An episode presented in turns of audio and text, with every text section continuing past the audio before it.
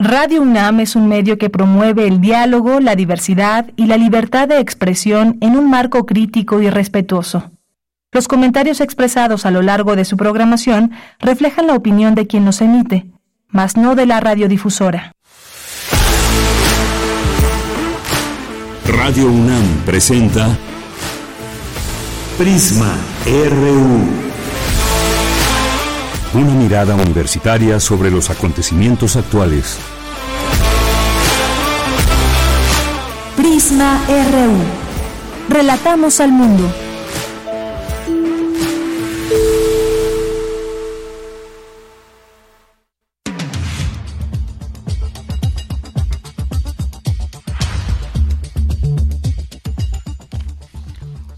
Tal? Muy buenas tardes. Tengan todas, todos, todos ustedes que nos acompañan a través de la sintonía de radio UNAM en el 96.1 de FM y en línea en www.radio.unam.mx. Les saluda con mucho gusto Virginia Sánchez y en nombre de Deyanira Morán, que ya el día de hoy inició pues sus vacaciones, la próxima semana también ella no estará, yo los estaré acompañando, ella titular de esta emisión, de este espacio y en nombre también de todo el equipo que hace posible esta transmisión les damos la más cordial bienvenida a este viernes 15 de diciembre, ya el último día de labores en la UNAM, también en la SEP, comienzan las vacaciones decembrinas, y acercan las festividades navideñas, qué gusto, ¿no? Estas ricas cenas, estos estas convivencias familiares, eh, amistosas y bueno, que siempre esperamos con mucho gusto para empezar a cerrar el año. Los días fríos continúan, hace mucho frío, ¿no?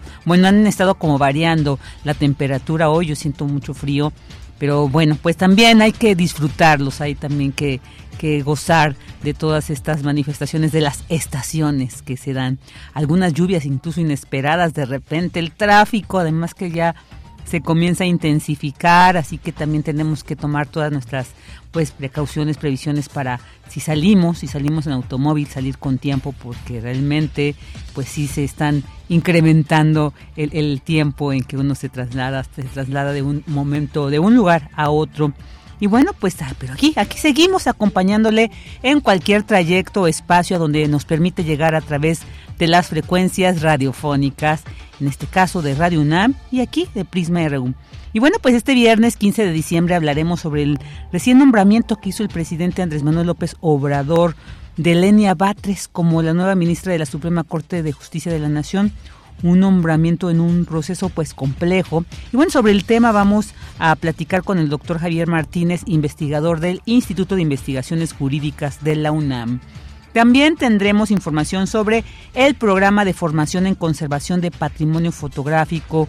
Este patrimonio fotográfico que se va a abordar con valor cultural, histórico, artístico y patrimonial. Al respecto nos dará los detalles el conservador de patrimonio fotográfico y audiovisual Fernando Osorio Alarcón. Y como todos los viernes tendremos la sección de Corriente Alterna donde desde la Unidad de Investigación Periodística de la Coordinación de Difusión Cultural de la UNAM, pues nos comparten este viernes la última cápsula del 2023. Y bueno, pues en esta ocasión Luis Casillas nos va a hablar sobre el proyecto Erizo, Así que, bueno, queden ahí al pendiente. Es un proyecto musical ahí que se realiza en Ecatepec. Entonces, seguramente les va a causar, como todos estos trabajos que desde Corriente Alterna nos comparten, muy interesante. Y también vamos a tener Refractario RU con Javier Contreras, esta vez para brindarnos su siempre interesante opinión sobre, en este caso también sobre la nueva ministra de la Corte, Lenia Batres, también nos va a hablar sobre el informe de labores de Norma Piña y la ausencia ahí del presidente que la secretaria de Gobernación pues le estuvo representando, pero bueno, seguramente Javier Contreras nos hará un análisis sobre esta ausencia del presidente en este informe. También nos va a hablar sobre la renuncia de Adrián Rubalcaba al PRI, que se suma, renuncia al, al Partido Revolucionario Institucional para sumarse al equipo de Claudia Sheinbaum. No sé esto en qué posición pone a la, a la oposición. Ah, bueno, pues Javier nos va a hablar sobre estos temas. Y finalmente, pues tendremos las invitaciones y recomendaciones musicales con Dulce Wet en Melomanía RU. Así que acompáñenos durante estas próximas dos horas aquí en Prisma RU y relatemos el mundo.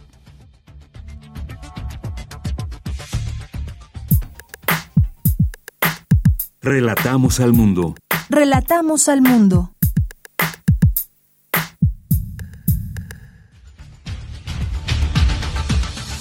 Una de la tarde con nueve minutos y vámonos al resumen informativo. En temas universitarios lanzan la plataforma digital interactiva Culturas Políticas del Movimiento Feminista. Explora a fondo el movimiento más contundente y revolucionario de los últimos años en nuestro país.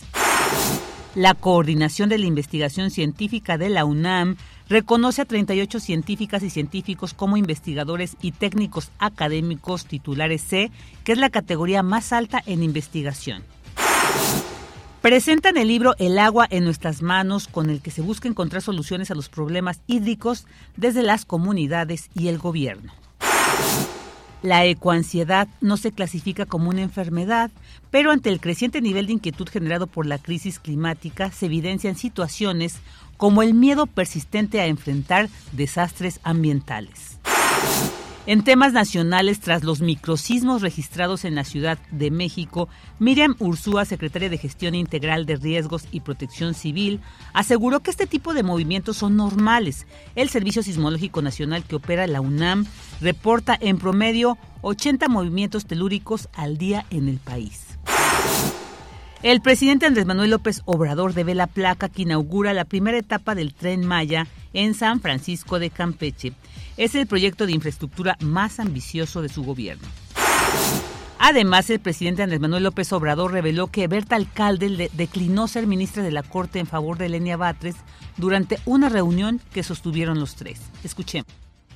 Las cuatro que participaron, de primera, muy buenas, honestas, profesionales, con vocación de justicia, o sea, independientes, capaces de recibir una consigna, una línea, como se dice coloquialmente, de nadie. Eh, reuní a Berta, alcalde, y a Lenia, que ayúdenme para que vean lo importante de las convicciones. Y Berta me dijo, presidente, yo gané la primera votación, pero después Lenia ganó las últimas dos, sacó más votos que yo, y yo no tengo ningún problema.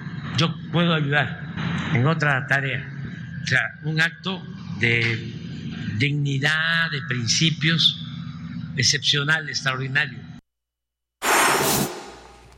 En temas internacionales, Israel autorizó la entrada de ayuda humanitaria a Gaza por uno de sus pasos fronterizos ante la presión de la comunidad internacional y especialmente de su aliado Estados Unidos, que le pide reducir la intensidad de los ataques y que proteja a los civiles.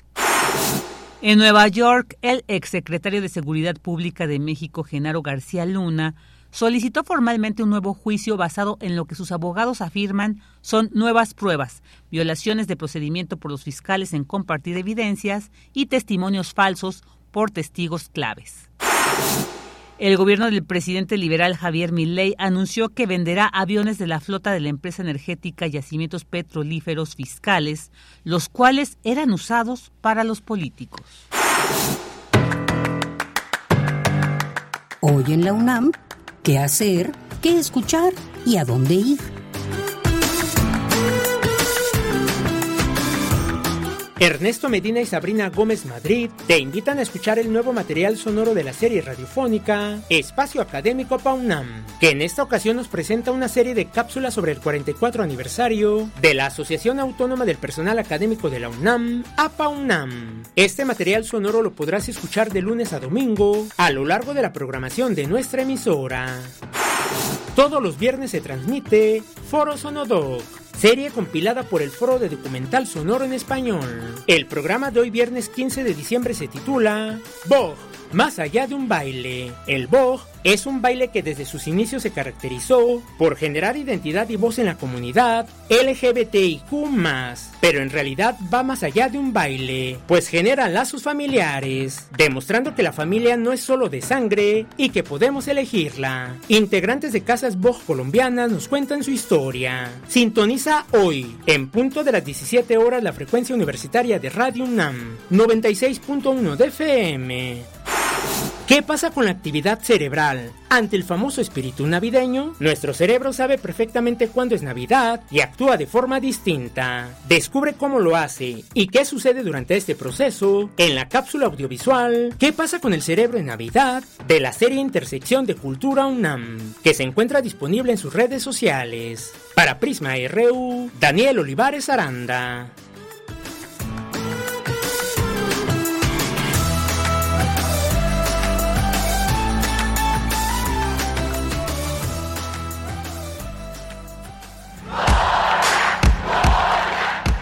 Campus RU.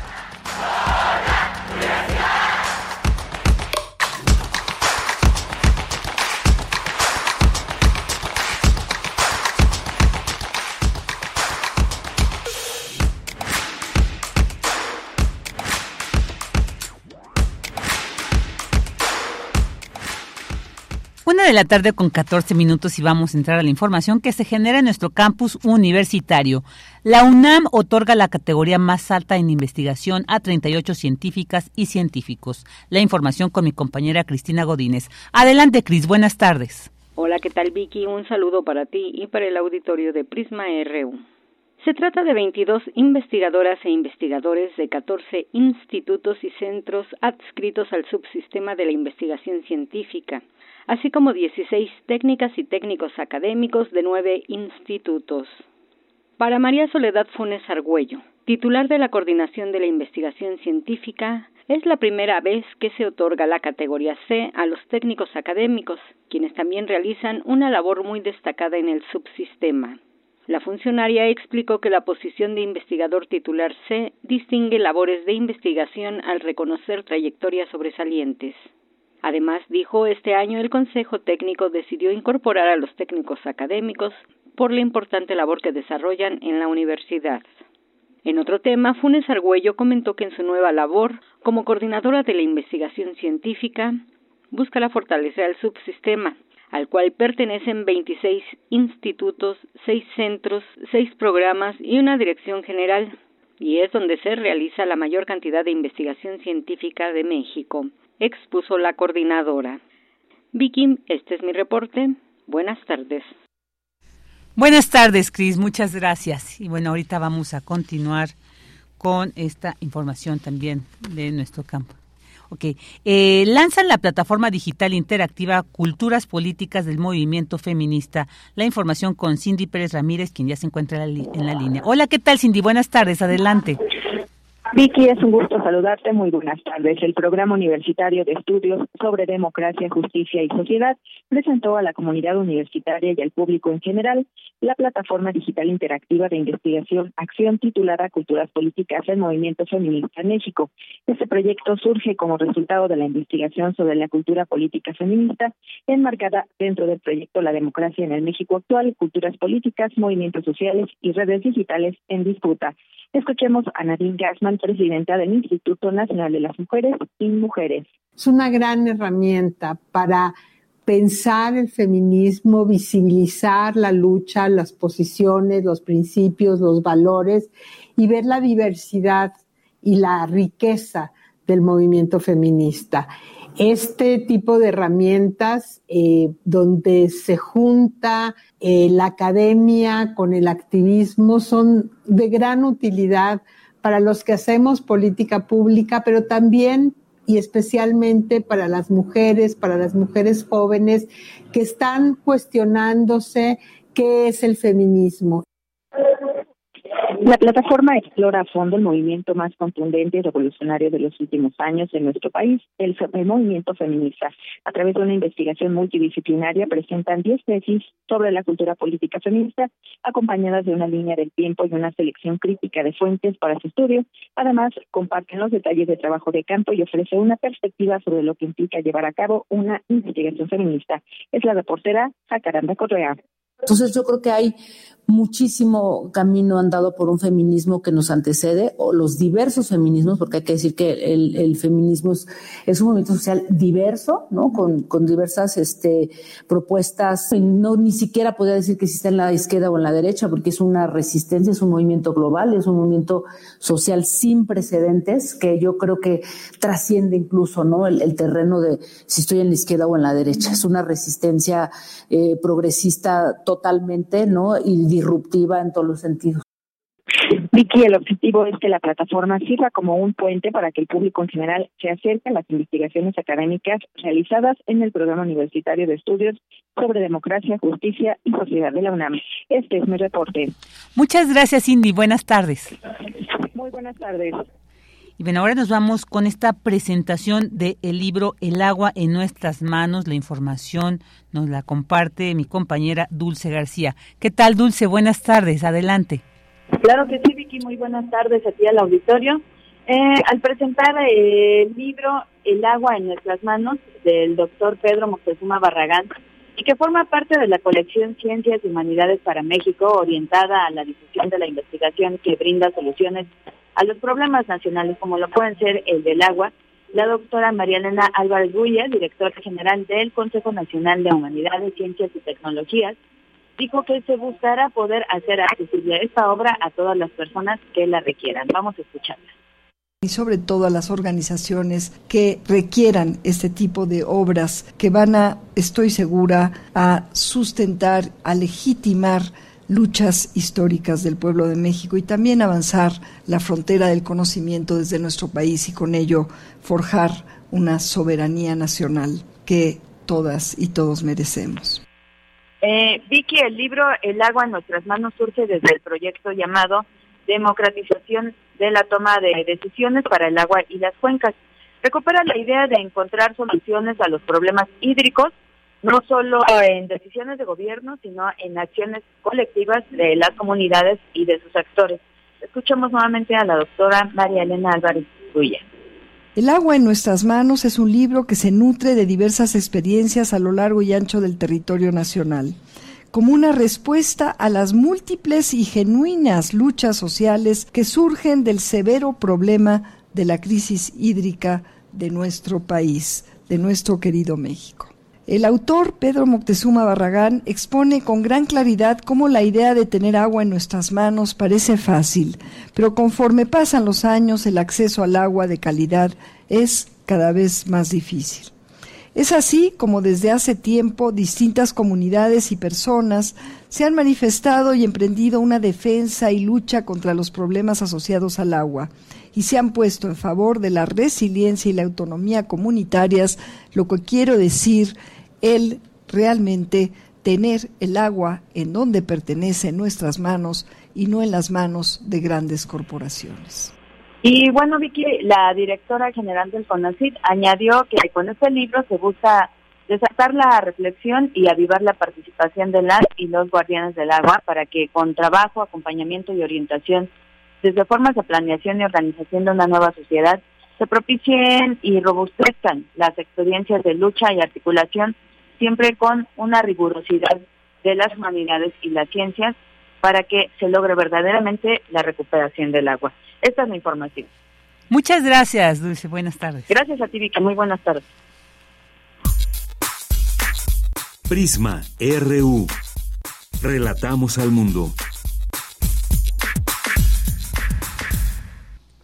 Una de la tarde con 22 minutos y vamos a entrar a esto, a este tema, bueno, después del rechazo a estas dos ternas que había enviado el presidente para eh, la Suprema Corte de Justicia de la Nación para que se sustituyera a, que, a, Arturo Saldívar, pues bueno, ya el presidente eligió a Lenia Batres como la ministra de la Suprema Corte y bueno, pues en medio además de una sí, pues controversial, ¿no? Un proceso muy controversial. Pero bueno, pues para platicar sobre este tema ya tenemos en la línea al doctor Javier Martínez, doctor en Derecho por el Instituto de Investigaciones Jurídicas de la UNAM, maestro por la Universidad de Columbia en Nueva York, licenciado en Derecho por la UNAM y licenciado en Ciencia Política y Relaciones Internacionales por el CIDE. Sus líneas de investigación son el estudio de la, estudios de las estructuras judiciales, democracia, actores de la representación e instituciones políticas. Todo un experto en el tema y quién mejor que él para analizar el, este que vamos a abordar. ¿Qué tal, doctor Javier Martínez? Muy buenas tardes, bienvenido a Prisma RU. Hola, ¿qué tal? Buenas tardes, un gusto como siempre.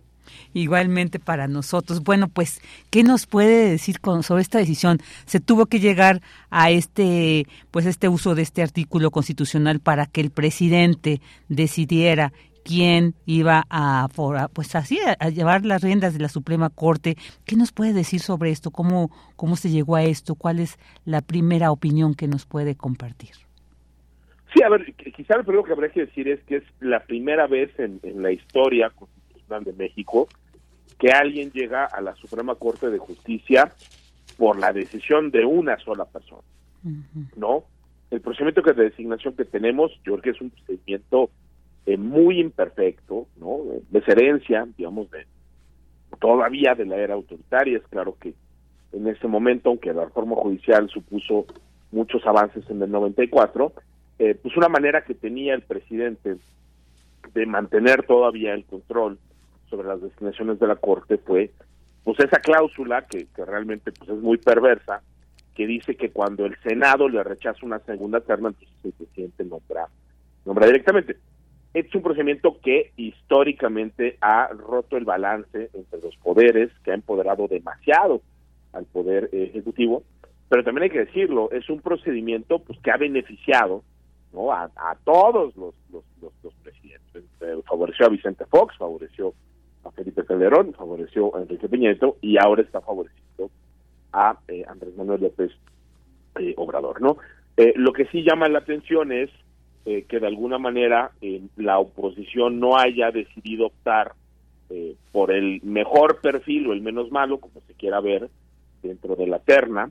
creo que pues una de las cosas que vimos fueron cuatro perfiles que estuvieron en las dos ternas de muy diferente calidad, es decir, creo que había abogadas ahí destacadas, con buenas competencias en la parte técnica, pero también hay que decirlo, también hubo eh, personas que comparecieron ante el Senado y que eh, dijeron cosas que son simple y sencillamente eh, equivocadas o muy difíciles de, de aceptar. creo que la oposición en su momento pensó que quizá Berta Alcalde podía ser una mejor alternativa para, para la Corte, pero al final no se logró un consenso en ese sentido. El presidente hace la, la designación eh, y más allá de que sea, digamos, la, primera designación directa, que eso sí pues, es, histórico, no lo habíamos visto, también habrá que decir, ¿no? Que hay, hay dos cosas que creo que pues meten preocupación. La primera es que esta es una designación eh, que no se tenía que realizar en este momento, ¿no? Eh, Arturo Saldívar tenía que quedarse en la presidencia, perdón, en, la, Suprema Corte de Justicia hasta finales del próximo año. renuncia para irse a una campaña, ¿no? es muy difícil justificar eh, una causa grave por una renuncia cuando pues, es meramente una aspiración política eh, personal, pero bueno, claro, eso generó una vacante que estaba a cubrir al presidente López Obrador ni a este Senado, es una vacante que le tocaba a la próxima presidencia, sea quien sea, y también a una Cámara de Senadores eh, renovada, ¿no? Entonces es un primer dato que pues sí llama la atención y sí preocupa. y la otra es que, pues bueno, ya tendremos que hacer un análisis puntual de las decisiones que tome la hoy ministra eh, Lenia Batres, eh, pero sí hay que decir que eh, en suyo es un perfil pues mucho más político partidista, ¿no? Digamos, es una persona que ha militado en, la izquierda, en el PRD, lo militó en, Morena, que ha sido educadora, no se ha destacado por ser una jurista, ¿no? Digamos, este, ni mucho menos una jueza destacada, creo que la, en su trayectoria es estrictamente mayoritariamente política eh, y, partidista. Y sí creo que, así como en el pasado se criticaban designaciones que no tenían ni independencia ni quizá la competencia técnica, pongo el ejemplo de Eduardo Mora, que nunca había llegado a la Suprema Corte, pues ahora estamos viendo otros perfiles partidistas llegar a la Corte y creo que, pues si valoramos la independencia judicial y la imparcialidad, eh, pues claramente no es una buena designación. Claro, y, y, además, bueno, como bien bien señalas, la, es la primera vez que, que llega por esta decisión pues del, del presidente, de, una sola persona, como dices. Y, pero además, el, el, presidente decía que Berta Alcalde declinó a favor también de, de Lenia. Y esto también como que, bueno, nos lleva a, a reflexionar por qué lo hizo, por qué eh, al formar parte de una terna, tener las posibilidades y como bien dices, pues pudo haber sido a lo mejor la mejor opción, declina. ¿Cómo leer también esta declinación? ¿Cómo leer estos, digamos, estas decisiones internas que finalmente llevan a decisiones finales y que, bueno, pues también nos dejan ver lo complejo, pero también pues los acuerdos internos que se pueden dar? Sí, a, mí me, me, llama mucho la atención, digo, sabemos que esto eh, eh, está en el debate público porque el propio presidente de la República lo, lo hizo público, ¿no? Eh, a mí sí me llama la atención que las haya convocada a, las dos y que un poco el, el tono de la reunión haya sido el tono de un equipo de trabajo, ¿no? O sea, creo que el, el presidente, por como narra los hechos, diciendo, pues yo las convoqué a las dos, les dije casi, casi que se pusieran de acuerdo, que me ayudaran y luego una de ellas, según el dicho del presidente Berta Alcalde, le dice, presidente, no se preocupe, yo le puedo ayudar, yo puedo ayudar en otro, en otro ámbito, pues me da la impresión de que es mucho más, ¿no? Una reunión, un tono y un discurso que se podría utilizar en un equipo de trabajo eh, político, más que en una designación para un órgano eh, eh, autónomo. O sea, digamos, las y los ministros de la Corte pues no están para ayudarle al presidente López Obrador, como tampoco lo estaban para ayudarle al presidente Peña o al presidente eh, Calderón, ¿no? Entonces, eh, vaya Dios, si tomamos por bueno el dicho del, del, del, presidente,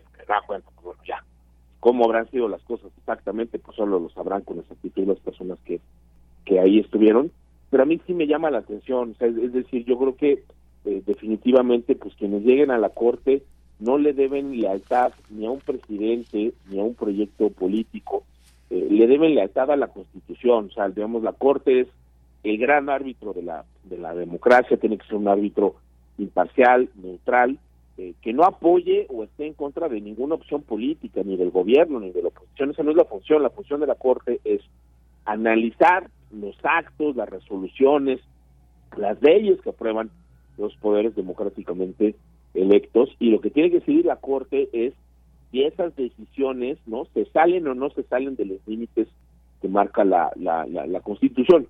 Es una función de arbitraje, es una función que demanda eh, eh, imparcialidad, no es una función eh, que demande lealtad, cercanía, corresponsabilidad con un proyecto político y sí me da la impresión, por como narró el presidente de la República, pues que él está operando en una lógica muy diferente, ¿no? De, tratar de tener a personas cercanas, confiables, que le respondan a su proyecto eh, político y creo que esa pues nunca ha sido y ahora tampoco es una, una buena idea. Claro, antes de que comentes me surge eh, la pregunta de, pero ¿sería posible esto tener a alguien independiente o finalmente pues la mayoría de ministros han sido, eh, emanan de alguna eh, organización política, de algún partido. ¿Es posible esto? O sea, ¿sí, sí podríamos aspirar a esto o estaríamos como hablando de algo pues más bien ilusorio más que real, Javier? No, yo, yo, yo es, es, muy real y ahí están los ejemplos. O sea, eh, ha habido, y hablo también, o sea, yo creo que siempre hay que tener como parámetro, pues no solo el presidente, sino, sino el pasado. Yo creo que ha habido dos designaciones que ha hecho o propuesto el presidente López Obrador, la de Juan Luis González Alcántara Carrancar y la de eh, Ana Margarita Ríos Farjat, que incluso trabajó en su gobierno, digamos, fue la jefa eh, del SAT del presidente López Obrador, y que en el momento que llegaron a la Corte empezaron a comportar eh, con independencia. Y podemos estar no de acuerdo en muchas decisiones que han, que, han tomado, eso se ha hecho, ¿no? Desde el ámbito académico, desde el público, pero sí creo que eran, son personas ¿no? Con un perfil eh, sólido, que han, que han ejercido bien el, cargo. Y lo mismo diría, o sea, yo creo que ha habido designaciones eh, malas de presidentes eh, pasados. De nuevo, pongo el caso de Eduardo Medina Mora, porque a mí me parece un ejemplo extraordinario de eh, un tipo de perfil del pasado que jamás debió haber estado en la Corte, ni por independencia, ni por competencia eh, técnica, pero también creo que hay muy buenas designaciones de gobiernos eh, anteriores, la propia ministra Piña, el ministro Pardo, el ministro Gutiérrez Ortiz Mena, ¿no? el ministro Lailes, creo que son todos personas juristas con aproximaciones muy diferentes al, al derecho, con historias de vida eh, distintas. A mí, sí me gustaría, déjame te lo pongo así, este, haber visto en estas ternas eh, pues a mujeres eh, con una filosofía judicial progresista o de izquierda. Y yo creo que había mujeres con trayectoria muy calificada. Pienso en una Leticia Bonifaz, una muy destacada profesora precisamente de la Facultad de Derecho de la UNAM. pienso en la propia Ana Laura Magaloni, que ya estuvo en alguna terna propuesta por el presidente el observador, pienso en personas que han colaborado en el propio gobierno del presidente del observador, como Carla Quintana, que estuvo en la Comisión Nacional eh, de Búsqueda. Ese tipo de perfiles eh, creo que hubieran cumplido con las dos cosas, ¿no? es decir, personas eh, probadas, ¿no? Con una aproximación que seguramente es más cercana a, a, la izquierda, ¿no? O es más compatible con el proyecto del presidente el observador, pero seguramente hubieran sido personas que de ser nombradas hubieran entendido que no son delegadas, no son representantes del presidente o del ejecutivo, sino que son parte de un poder autónomo que está por ahí para defender la, la Constitución. creo que ha pasado en el pasado, ha pasado en el, en el, presente y también hemos visto lo contrario, o sea, perfiles muy partidistas en el pasado y perfiles muy partidistas en el, en el presente, ¿no? Claro, claro, sí, sí, muy, muy interesante esto. Y bueno, pues también Lenia ya cuando toma protesta dice pues eh, eh, se va se pronuncia por una reforma a fondo del poder judicial que incluya la elección de jueces, magistrados y ministros por el voto popular. Esto, pues, ¿qué tanto lo ves también en la forma en que ella llega a este puesto y esto que está planteando Inicia? ¿Qué tanto contrasta, qué tanto o qué tanto es, digamos, en congruencia con este proyecto que se quiere implementar, o bueno, al menos se dice ¿no? desde el Palacio Nacional que se quiere implementar al designarla ella. ¿Qué piensa sobre esto, que ha planteado esta reforma del Poder Judicial? Pues mira, yo, yo, veo pues una eh, incongruencia en dos planos, ¿no? Eh, la primera es que, bueno, si, si ella en lo particular estaba convencida eh, de que la elección del ministro tiene que ser por voto popular, o que es incorrecto, por ahí han estado reviviendo videos de ella hace ya varios años donde decía, no es posible que el presidente proponga y designe, y luego ella es la primera persona, pues no electa por voto popular, sino precisamente por decisión unilateral del presidente, pues yo veo ahí, digamos, una incongruencia a nivel eh, personal. Pero también diría, veo una incongruencia a nivel funcional, es decir, ella como ministra de la Corte no tiene ninguna facultad ni ninguna atribución para pronunciarse sobre cambios legislativos, ¿no? O ella como jueza constitucional lo que le va a tocar es resolver asuntos jurisdiccionales, le llegarán recursos de revisión en amparo, controversias constitucionales, acciones de constitucionalidad, es decir, todos los juicios y recursos que resuelve la Suprema Corte de Justicia de, la Nación, y ella, su función será eso, resolver los casos eh, particulares, digamos, ni la Corte, ni mucho menos los ministros en individual, tienen facultad de estar haciendo propuestas de reforma legal o, eh, constitucional. Entonces también hay digamos, yo creo que eh, tanto tanto ella como en general, ¿no? creo que las y los ministros eh, no hacen bien cuando se pues, cuando se pronuncian sobre los cambios legislativos que se este, que, se requieren, ¿no? Yo creo que tendría ahora que ya es ministro, antes podía opinar este, pues con una mayor este, libertad, por supuesto eh, que sí, pero yo creo que ya en el momento en que toma, ¿no? Este protesta como ministra eh, de la Corte, creo que sí es importante que ella y cualquier otra persona que llegue a cargos eh, así, pues empiece a pensar que ya lo que dice es difícil de separar de su cargo y que los pronunciamientos que tendrían que estar relacionados con la función sustantiva que sí va a desempeñar, ¿no? O sea, digamos, eso, el tema de, la, de, las reformas, pues hay que dejárselos, eh, pues sí, al debate público y a los especialistas, supuesto, a cualquier persona que quiera, pero en términos de autoridades, pues eso es algo que tiene que estar en la cancha del, legislativo. Ella ya no es eh, legisladora, ella ya no es funcionaria del gobierno federal, ella ya es integrante de un poder eh, independiente y sí creo que en ese sentido pues son declaraciones que no que no están conectadas con la labor que ahora sí le va a tocar desempeñar nada más y nada menos durante 15 años, ¿no? O sea, Lenia Batres en principio se tiene que quedar hasta el 2038, entonces vaya que tendrá alguna influencia en la Corte, ¿no? Claro, claro. Y, y también esto ha planteado que ha sido como un recurso, una retórica muy utilizada en esta administración, lo de la austeridad, ¿no? Estos, eh, dice, va a acabar con gastos onerosos y salarios inconstitucionales y bueno, pues ella está planteando que incluso si se considera que gane más el presidente se va a bajar, lo va a, a devolver a la tesorería de la federación, todo esto bueno, ¿hasta dónde podemos como entender eh, esto, Javier? Eh, bueno, porque finalmente sí es un tema que realmente nos alarma, incluso ver ahorita lo que es la pensión que se va a llevar Arturo Saldívar, ¿no? Con cuestiones económicas, pero bueno, también cómo, cómo entender, cómo leer esto, este discurso tan utilizado de, sobre todo encaminado, ¿no? A los ingresos de estas, de estos, pues en este caso de ella, de la ministra. No, a ver, yo, yo creo que el, debate de cuánto se gasta en el Poder Judicial y, los beneficios que tienen eh, las personas juzgadoras, ese es un debate importante y necesario. Yo creo que tú acabas de poner sobre la mesa eh, un tema que es eh, interesantísimo, es decir, sale un reportaje en estos días donde Arturo Saldívar hace una solicitud absolutamente desproporcionada, no solo de su haber del retiro, es decir, de su salario que le seguimos pagando, dejamos ponerlo así, aunque no sea ministro ya de la Corte, sino también incluso eh, de escoltas, personas secretarias, asistentes. Caray, ese concepto del haber del retiro se creó para qué? Para que cuando saliera alguien de la Corte, pues no se tuviera, déjame ponerlo así, no tuviera la tentación de irse a litigar, de no involucrarse en, en, ciertas actividades que podrían generar potencialmente un poquito de este de, interés. Y en el caso también piensa que bueno pues ha habido digo Arturo Saldívar es una persona relativamente joven no todavía tiene este, pues una carrera que puede y ejercerá seguramente. Pero claro hay otros ministros que se retiran ya a edades bastante más avanzadas. Entonces claro el haber de retiro es muy discutible de entrada que exista. Pero si existe tendría que ser una garantía para que las personas cuando terminan una posición en el judicial luego no se vayan, ¿no?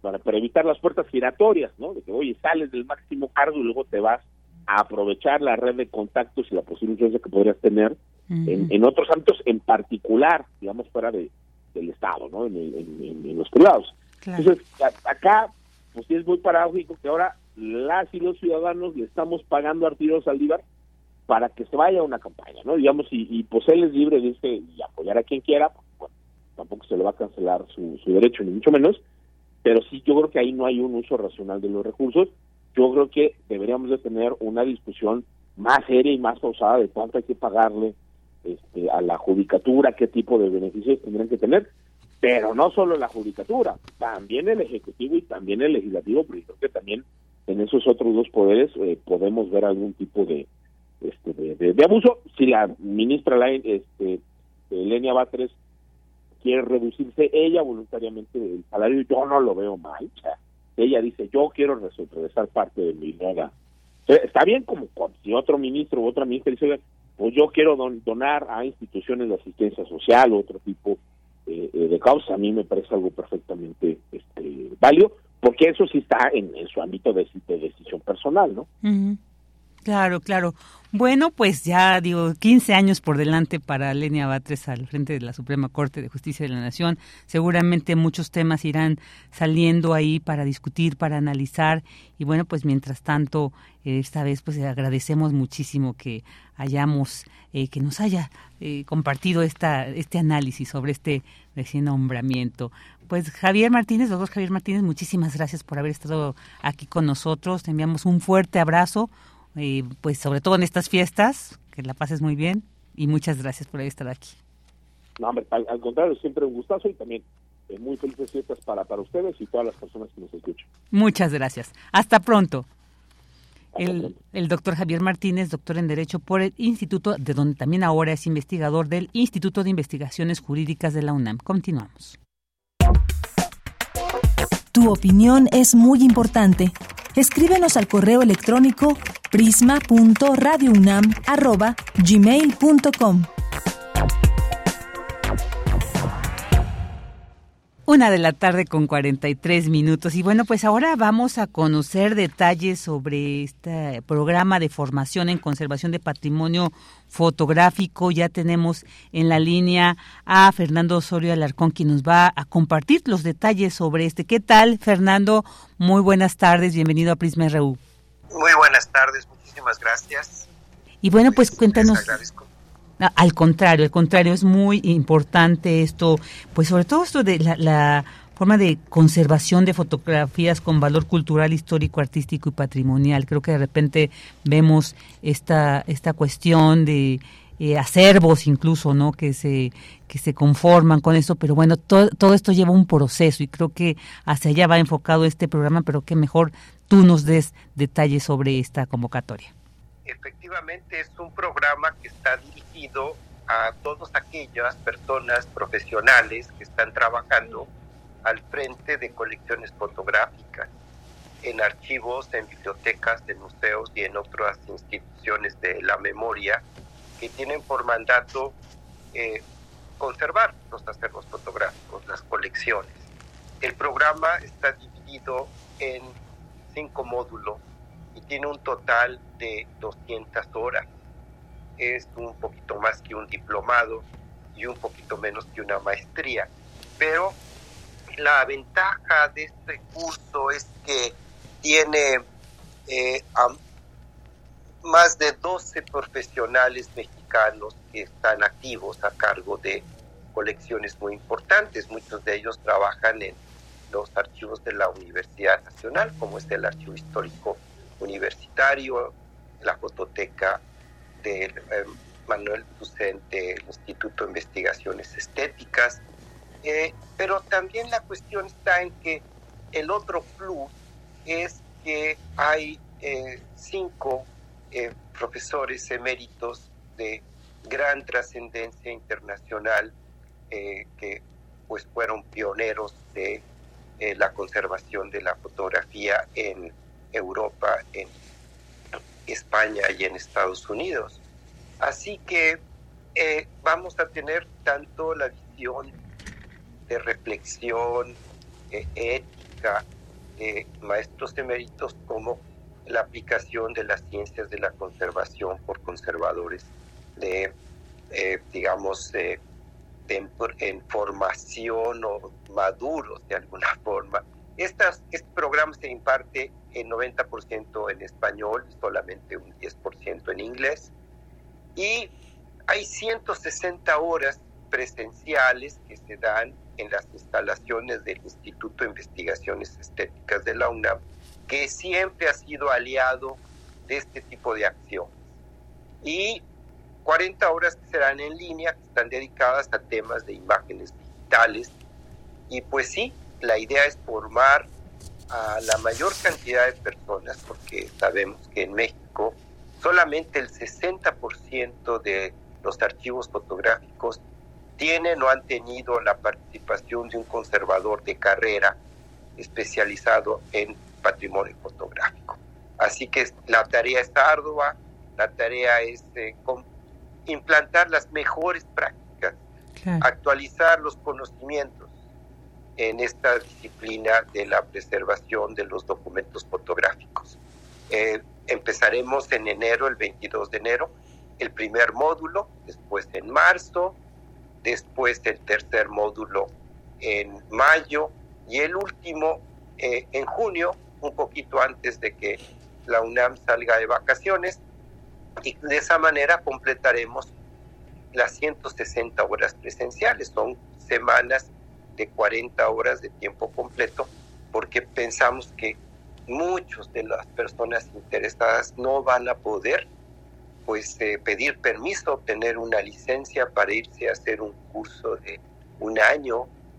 Entonces el programa está diseñado de forma flexible con cuatro módulos muy intensivos y otro módulo que empieza que es en línea y que empieza en febrero en abril y en, y en mayo y junio repartido para que este, no tengamos eh, ninguna presión, sino simplemente tengamos eh, el complemento que ahora es imperante de las imágenes unas ideas digitales que también ya forman parte del patrimonio fotográfico. Perfecto, pues ya creo que hay muchos detalles nos diste eh, y, bueno, ¿a dónde pueden consultar todo el programa, eh, inscribirse incluso, ver los costos, que nos dieras algún alguna página, alguna información? Tenemos una página que es eh, todo en minúsculas educa para la conservación.com. En esa página aparece el programa descrito los detalles, la lista de materias, igual los instructores y sus eh, currículums y los, la inversión. Creo que la inversión es algo que eh, puede ser como eh, asustador, pero si dividimos ese costo entre 200 horas, creo que sale como a 90 pesos cada hora. yo creo que, es que la gente debe entender que este es un, conocimiento muy especializado y nos hemos reunido varios eh, instructores, 15, eh, con la idea de no hacer un negocio, sino de eh, suplir una necesidad, ¿no? Es decir, atender una, una prioridad. Es autofinanciable y bueno, todo este dinero se va a los gastos de movilidad de los extranjeros que vienen y a los, a, los diferentes salarios tenemos que pagarle a los colegas que en las clases, ¿no? Claro, claro. Entonces, eh, ese es, digamos, eh, el, lugar. Ahí está en educaparalaconservación.com. Ahí pueden ustedes bajar el programa y están todos los detalles del el formato de inscripción, las formas de pago, etcétera. Perfecto. Pues Fernando, muchísimas gracias por esta invitación, por compartirnos los detalles de este programa de formación en conservación de patrimonio fotográfico. Ya nos diste dónde se puede consultar toda la información. Así que pues muchísimas gracias. Ahí quedaremos atentos a este gran proyecto que, nos has compartido el día de hoy. Te mandamos un fuerte abrazo. Muchas gracias, Virginia. Que estés muy bien. Igualmente, hasta pronto. Fernando Tu opinión es muy importante escríbenos al correo electrónico prisma.radiounam@gmail.com. Una de la tarde con 50 minutos y bueno, pues ahora vamos a hablar sobre un libro muy interesante, muy importante en este contexto. Digo, creo que el tema de la migración ha estado muy ahí presente desde hace ya no, solo días, meses, yo creo que ya tenemos años con esta situación. Y bueno, pues eh, el próximo 18 de diciembre se conmemora precisamente el Día Internacional del Migrante. Y en el marco de este día, pues vamos a, a, platicar con el doctor Guillermo Castillo Ramírez, investigador del Departamento de Geografía Social del Instituto de Geografía de la UNAM, sobre un libro, se llama Migraciones Centroamericanas en México, procesos socioespaciales y dinámicas de exclusión. Para no entrar en más detalles, sino que él nos comparta sobre este libro, porque además nos queda poco tiempo, le doy la bienvenida al doctor Guillermo Castillo Ramírez. ¿Qué tal? Adelante, bienvenido, doctor. Hola, muchísimas gracias. Eh, gracias por la invitación, un gusto estar con ustedes y compartir esta serie de reflexiones contigo y con tu audiencia. Claro, pues qué importante este libro. Creo que el, tema de las migraciones eh, da para mucho, para analizar. Eh, creo que tiene demasiadas aristas, demasiados. Mm, de ahí se, se desprenden muchas reflexiones, muchos análisis. Son es una problemática social que ahorita ya lo estamos viviendo, no aquí en, en nuestro país con muchos eh, pues hermanos centroamericanos, sudamericanos que llegan, se instalan, buscan mejores condiciones de vida definitivamente, en un país donde a lo mejor pues consideran que, que, las pueden encontrar a diferencia de su país de origen. Pero cuéntanos sobre cómo está conformado este libro, ¿no? cuál es la premisa central y bueno, un poco sobre el contenido. Sí, oye, muchas gracias. Sí, efectivamente, el tema migratorio es un tema de gran relevancia política y académica para México, porque como bien saben, durante gran parte del siglo pasado y buena parte de este, México ocupó un papel fundamental para entender los flujos migratorios globales, sobre todo hacia Estados Unidos. no México era el principal eh, expulsor de migrantes hacia Estados Unidos pero desde hace años ha venido ocurriendo un fenómeno interesante que es México ha cambiado su posición eh, regional en términos de los corredores migratorios y se ha vuelto un país de tránsito. Este libro lo que pretendía era, dentro de un conjunto muy amplio de literatura sobre el, estudio de las migraciones centroamericanas, migraciones de carácter forzado y sin documentación migratoria, planteaba justamente hacer un aporte en, dos grandes rubros. El primero es, si bien hay una, una amplia producción de textos, investigaciones, estudios, desde la geografía hay la producción es, es menor, es más limitada. Y un aporte de este texto era justamente pensar esta serie de procesos desde eh, reflexiones de carácter espacial y territorial, ¿no? Entonces, digamos, eh, por una por una parte posicionar a la geografía humana como una disciplina que intenta decir algo pertinente al respecto y por otra, como se ve en el libro, había una reflexión interesante en términos de articular dos grandes procesos. Uno tiene que ver con justamente con cuál es la historia y las características de esta de estos procesos migratorios, ¿no? Cuáles son sus rasgos demográficos, qué poblaciones los componen, cómo transitan, a qué a qué procesos de violencia y exclusión se, se, enfrentan, ¿no? Eh, y también pensar que tiene una construcción histórica este proceso y la manera en la que lo hemos abordado, ¿no? En este sentido, esta, esta segunda, este segundo punto que estoy desarrollando también aludía a una cosa que nos parece fundamental y es la forma en que construimos o usamos categorías analíticas, conceptos, para dar cuenta de estos procesos. Entonces, en esta primera parte del libro lo que encontramos es justamente lo que digo, una, una historia de la migración regular a México, eh, a, través de México, sobre todo centrándonos en el norte de Centroamérica, en lo que pasaba en, Guatemala, Honduras y El Salvador, una caracterización eh, muy reciente de estos tipos de, procesos migratorios, más o menos desde la crisis, de, recordarán ustedes, de la economía global hasta poquitito antes de la pandemia, y lo que mencionaba de los marcos teóricos en términos de reconocer dos dimensiones fundamentales. Una que tiene que ver con cuáles son las causas que producen estas migraciones, es decir, cómo se dan los contextos de expulsión migratoria que alude de manera directa a las motivaciones específicas por las cuales sale la gente y que esto eh, ya sabemos que tienen tres grandes vertientes, ¿no? Por un lado las de carácter económico, ¿no? Que tienen que ver con condiciones de vida como salario, empleo, ingreso, ¿no? Otra que tiene que ver con cuestiones de, de violencia, ¿no? De, tener acceso a una vida segura, tranquila, sin riesgo a la integridad física, y la otra que tiene que ver con procesos medioambientales.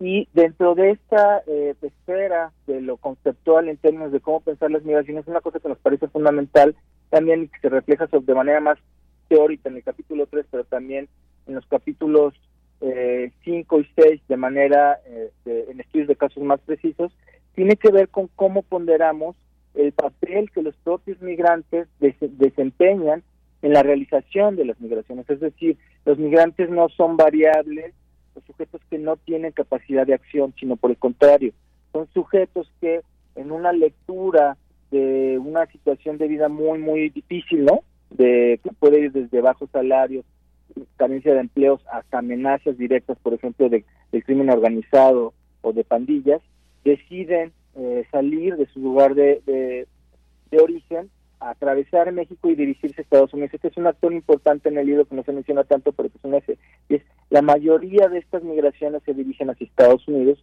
porque en Estados Unidos los salarios a los que pueden tener acceso, tanto reales como relativos, es decir, el número total de dólares que ganan y lo que alcanza para vivir allá y mandar a, sus lugares de origen, es mucho más grande que, es mucho mayor que lo que pueden recibir tanto en sus países de origen como en México. Y finalmente, con esto concluye esta eh, intervención que ya me un poco. Este, la segunda parte, si se dan cuenta, remite a dos procesos fundamentales del rasgo distintivo del libro, que es pensar espacial y territorialmente la migración. Y una es pensar las fronteras como dispositivos que tratan de controlar y desarticular las migraciones, ¿no? Que en ese sentido las fronteras tienen una historia y una lógica política que trasciende a, los, a las meras barras, eh, bardas eh, muros y vallas, eh, que al revés tiene puede tener un carácter político de control migratorio, hasta lo que tiene que ver con eh, justamente con los ejercicios de los migrantes como sujetos que tratan de remontar situaciones muy difíciles, como es el capítulo 5 sobre migrantes no heterosexuales en Tapachula y cómo viven y construyen un espacio en Tapachula, ¿no? Desde, desde su sexualidad y desde el tipo de ocupaciones a las que recurren para sobrevivir, o el caso de la migración garífuna, que es el capítulo 6, un capítulo muy interesante, con mucha profundidad histórica y que articula tanto las causas por las que salen los, los garífunas eh, de, Honduras como eh, las situaciones actuales y llega hasta el contexto de la pandemia, ¿no? Entonces, de alguna manera, es, digamos, como un panorama eh, global del libro, pero se sitúa justamente en pensar este tipo de procesos desde la especificidad de la geografía, ¿no? Y de lo que puede aportar la pensar la exclusión y los procesos espaciales de estos migrantes en tránsito por México. No, pues muy, muy, muy importante y muy interesante este libro. Creo que con lo que nos has compartido se refleja que es un análisis muy completo, que pues sobre un tema, ¿no? Con una tan complejo, tan multidimensional. Eh, Guillermo, ¿dónde se puede conseguir ya para terminar? Ya tenemos pocos segundos, pero que rápido nos digas dónde podemos conseguir el libro. Ah, muy bien. Mira, el libro es de es gratuito y de libre acceso está está eh, ubicado en la página del Instituto de Geografía, con que ustedes pongan Instituto de Geografía de la UNAM o IGC y UNAM, le ponen publicaciones y, y, ahí les va a salir la página. Y el instituto tiene una política de acceso abierto muy interesante, tenemos varios libros ahí, pero ahí lo encuentran sin ningún eh, sin ningún problema, se puede bajar de manera libre y gratuita y está es, es eso, efectivamente como tú dices, la idea es que lo puedan consultar a quien le parezca pertinente, desde academia hasta ONG, política pública, es un material que se hizo en la UNAM con, bueno, con un arduo trabajo y con un compromiso social muy claro, y la idea es justamente pues que sea de utilidad, ¿no? Claro, seguramente lo, lo, lo, es y lo será. Bueno, Guillermo Castillo, pues muchísimas gracias por habernos compartido sobre este libro, Migraciones Centroamericanas en México, Procesos Socioespaciales y Dinámicas de Exclusión. Te agradecemos mucho. Un abrazo. Un abrazo, saludos a ti y a tu audiencia, que, estén bien, buen fin de año. Igualmente para ti. El doctor Guillermo Castillo Ramírez, investigador del Departamento de Geografía del Instituto de Geografía de la UNAM. Vámonos a un corte y regresamos. Prisma RU. Relatamos al mundo. 96.1 de frecuencia modulada. 860 de amplitud modulada. Transmitiendo desde Adolfo Prieto 133 en la Colonia del Valle. Escúchenos en nuestra página web radio.unam.mx. Radio UNAM, experiencia sonora.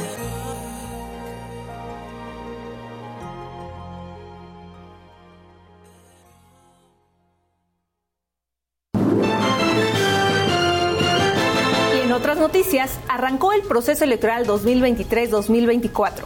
Nuestra corresponsal tiene toda la información. Adelante. En esta fiesta democrática en la Ciudad de México elegiremos jefatura de gobierno, diputaciones locales, alcaldías y concejalías.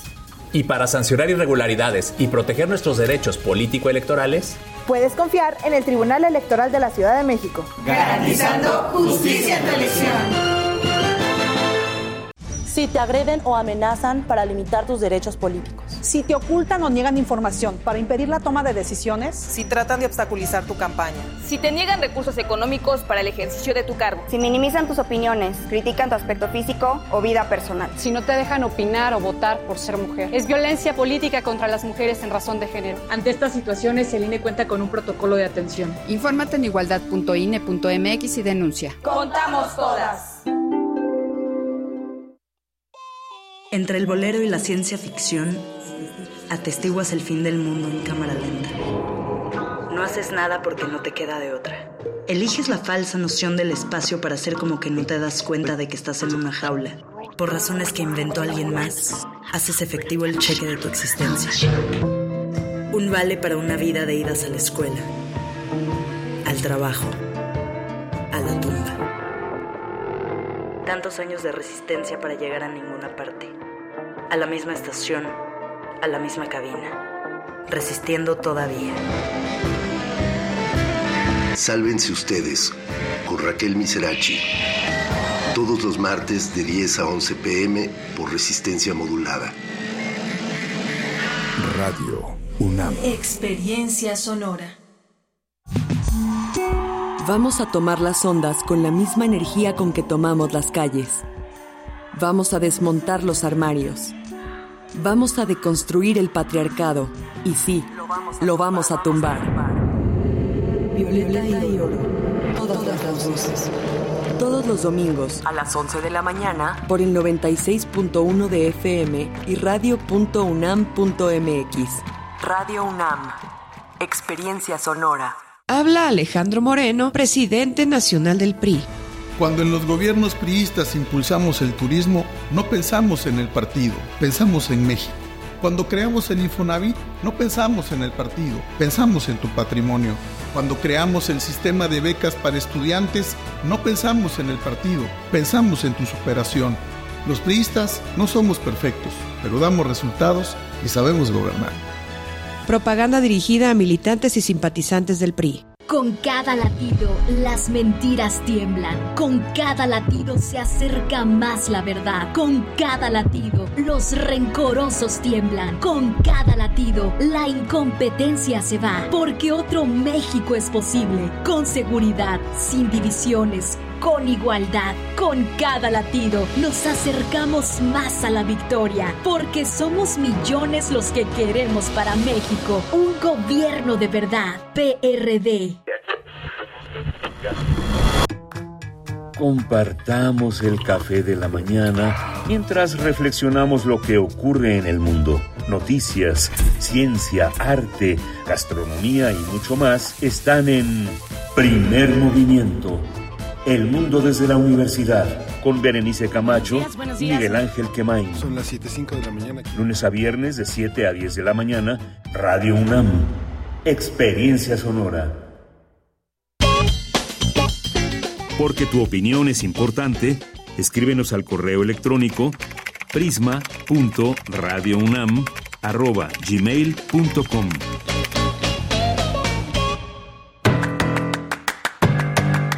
Mañana en la UNAM, ¿qué hacer? ¿Qué escuchar? ¿Y a dónde ir? Mañana tienes una cita con Frida Rebontulet y su gabinete de curiosidades. El programa de mañana se titula Isaac Montijo y los Boyums, música fusión de la tradición. Agrupación que busca fusionar diversos géneros musicales con su tradición cultural y su idioma mayo o Yorem Noki, una lengua utoazteca. La serie radiofónica Gabinete de Curiosidades se transmite todos los sábados a las 17.30 horas por el 96.1 de frecuencia modulada. Recuerda que para el mes de diciembre nuestra emisora ofrece a su público Radio Escucha una selección de obras de la dramaturgia universal, de autores de diferentes épocas y diversas nacionalidades. Todas forman parte de la colección de ficción sonora de Radio UNAM, Memoria del Mundo de México de la UNESCO 2021. Mañana no te puedes perder el radiodrama Delirio a Dúo, adaptación de la obra de Eugene Ionesco. Una pareja mantiene una absurda discusión en el salón de su casa. No reparen un tumulto que se desarrolla en la calle hasta que se convierte en una auténtica batalla con bombas y balazos que alcanzan la habitación. Poco a poco los ruidos cesan y la pareja se ensarza de nuevo en reproches e insultos. Esta producción sonora cuenta con las actuaciones de Mónica Serna, Claudio Obregón y Juan de Saro, bajo la dirección de José Estrada. Sintoniza mañana sábado en punto de las 20 horas, el 96.1 de frecuencia modulada. Te recomendamos el concierto navideño de la Orquesta Filarmónica de la UNAM, que tendrá como director huésped a Jesús Medina. Además contará con la participación de la agrupación Niños y Jóvenes Cantores de la Facultad de Música de la UNAM y Patricia Morales, directora coral. En dicho recital, la Orquesta Universitaria presentará la Sonata de Navidad de Miguel Bernal Jiménez, así como una compilación de villancicos. El concierto navideño de la Orquesta Filarmónica de la UNAM se llevará a cabo mañana sábado 16 de diciembre en punto de las 20 horas, así como el domingo 17 en punto de las 12 del día, en la sala Nezahualcóyotl del Centro Cultural Universitario. Para mayores informes consulta el sitio oficial y las redes sociales de Música UNAM. Para Prisma RU, Daniel Olivares Aranda.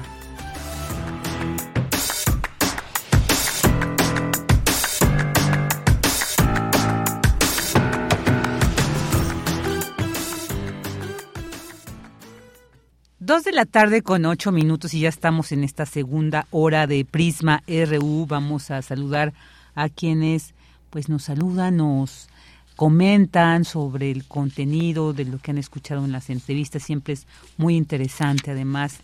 Eh, son temas a veces muy controversiales, ¿no? Que generan también, pues, opiniones a lo mejor divididas, pero siempre es muy interesante conocer su opinión a través, en este caso, de las redes de ex antes Twitter. Jorge Morán Guzmán dice, propongo para el 2024 hablar a profundidad sobre el agua. Yo creo que es un tema eh, pues que tiene, como bien dices, que seguimos, tenemos que seguir hablando. Estamos creo que entrando en una crisis muy grave, muy profunda y creo que no podemos dejar de lado. Además tenemos expertos en la universidad que bien nos pueden guiar o, aportar unas muy interesantes eh, opiniones sobre este tema. También David Castillo Pérez, buenas tardes, aquí esperando a que empiece el mejor noticiero universitario y no universitario. Bueno, eh, muchas gracias también por, eh, eh, esto, esto del canto. y, bueno, también dice David Castillo Pérez que yo creo que sobre la, entrevista sobre Lenia Batres, dice, pues primero habrá que ver cómo empieza a trabajar, ¿no? Qué rete bonita opinión, tan buena ondita, dice, dice David. Daniux dice, ah, esto es una eh, de, ayer. Javier Flores dice, un gusto escuchar el mejor programa de la radio con el mejor equipo, que tengan un excelente fin de semana y un gusto escuchar a detalle las noticias. También te mandamos un fuerte abrazo, Javier, gracias por acompañarnos con tu escucha. Y bueno, también a Guerrero Lix, muchos saludos, por aquí también había anotado algunos, a Aarón Caballero, también a Javier a Belina Correa, a Carlos Ríos, por aquí tenemos un mensaje de Gabani, dice... Eh, Felices fiestas de fin de año a todo el equipo y que todo lo bueno les abrace en 2024. Por supuesto que también te deseamos esto a ti y a todos nuestros radioescuchas. Siempre los mejores deseos. Esperemos que, bueno, pues ya empiecen. Eh, siempre uno espera, ¿no? Que vengan mejores cosas, pero yo creo que, pues siempre es bueno todo cuando aprendemos de ello, para bien o para mal, a evolucionar. Rosario Durán Dice, hoy no los escucho, pero deseo que tengan unas muy felices fiestas y que sigan cosechando éxitos para el próximo año. Gracias por todo su optimismo en cada programa. Y también gracias a ti, Rosario, porque siempre pues, nos te haces presente. Sabemos que eres una de nuestras compañías aquí, siempre, siempre fiel. Y bueno, también eh, aquí había visto otros comentarios, déjenme, le busco aquí en estas ya, ya también está compartido el link donde pueden descargar el libro de, sobre migración del que hablamos al terminar la primera hora, así que bueno, ahí pueden consultarlos también este link en las redes para que se vayan directamente a ver lo que lo que se hace. Javier Flores dice, esperando también yo creo que sobre Lenia Batres, esperando que sí realice con apego a la ley que su y que sea su trabajo firme para que la Suprema Corte de Justicia de la Nación sea más transparente como se requiere para una mejor aplicación de la justicia. Siempre esperamos esto. Cuando llegan, pues sí plantean todo un proyecto, pero yo creo que sobre la marcha donde vamos viendo pues qué tanto resulta. A ver qué más. Bueno, pues aquí a, Jorge ya también te mandé muchos saludos, ¿verdad? Siempre también uno de nuestros escuchas. Ah, no, y nos mandó, también nos dice, una natividad de paz y dicha y año nuevo de alegría para Deñanira Morán, equipo Prisma RU, Radio e internautas, que disfruten sus vacaciones y deseo volvernos a encontrar en el 2024. Por supuesto que nos seguiremos encontrando en estas frecuencias. Y bueno, pues bueno, ya vamos. Muchas gracias a todas y todos que nos ya saben que si no los leo es porque de repente a mí me comen los tiempos o porque no pude acceder fácilmente, pero por supuesto que en algún momento nos llega, hacen lectura. Eh, eh, Iván Martínez, nuestro compañero en redes, que también siempre muy amablemente ahí atento, de, eh, pues les, les responde. Ahora ya nos vamos con Corriente Alterna.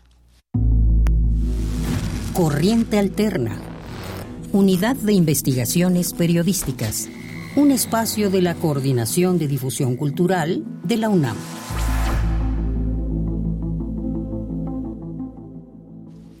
Bueno, pues le doy la bienvenida a Luis Casillas, aquí en Corriente Alterna, que pues siempre es bien interesante eh, escuchar los proyectos que ustedes nos, presentan, los que, que, desarrollan además. Y estaba viendo, bueno, creo que la escena musical underground a muchas y a muchos nos fascina porque encontramos tantas maravillas. Yo agradezco incluso que exista porque creo que ahí encuentras mucha, mucho talento que a veces ni trasciende más allá a estas capas comerciales y es lo que agradece porque es cuando luego se descompone. ¿Qué tal? Bienvenido Luis Casillas, que nos vas a hablar sobre, ¿cómo se llama? Eh, Erizo. Exactamente, sobre Erizo, que es una disquera que tiene poco tiempo, no tiene, a lo mucho tendrá estar cumpliendo un par de años, que trae todo un proyecto con muchas bandas y lo hacen desde Catepec, es muy importante para ellos, ¿no? Que no están aquí en la Ciudad de México. Claro, claro, pero estamos cerquita, finalmente ya. Eh, hay mucha gente que vive en Ecatepec y se traslada para acá, entonces ya estamos, creo que ya estamos borrando un poco esos, esos límites. Y cuéntanos, ¿cómo fue que llegaste a esto? Ahorita vamos a escuchar lo que nos prepararon, pero cuéntanos un poquito cómo fue que, que conectaste con Erizo y por qué te atrajo además para eh, integrarlo en este proyecto de pues fíjate que un día yo estaba en Querétaro, iba a un concierto de otra cosa que nada que ver y de repente escuché una banda sonando y estaba con mi novia, con Carol, que le mando un saludo si está escuchando y este nos gustó mucho, sonaba así como un punk, así muy estridente, muy chido. Y ya nos acercamos a hablar con uno de los integrantes de ellos y nos van a platicar que tenían unos amigos en Ecatepec, que estaban haciendo mucha música y entonces, pues fue a través de este grupo que se llama Chivos, que hoy en día está ya firmado, por así decirlo, con Erizo. También muchos saludos a toda la gente de Querétaro, al Josu y a la pandilla. Ellos nos pusieron en contacto con ellos. Y después, ya aquí en Ciudad de México, yo tuve la oportunidad de escuchar a Benny Mira, primero que fue, eh, pues, por así decirlo, como el grupo con el que empezó la disquera en vivo y es un sonido muy especial. No, yo, yo no conozco muchas bandas que se escuchen así en general en México o en el mundo y pues me, me robó el interés desde la primera vez que los vi. Qué bien, qué bien. pues entonces vamos a escuchar, vamos a escuchar lo que nos tienes preparado y te seguimos platicando. Claro que sí, claro que sí, gracias. Pues no, no, no conocemos Polanco, nunca hemos vivido en esas zonas, nadie de nosotros, nadie, nadie, nadie.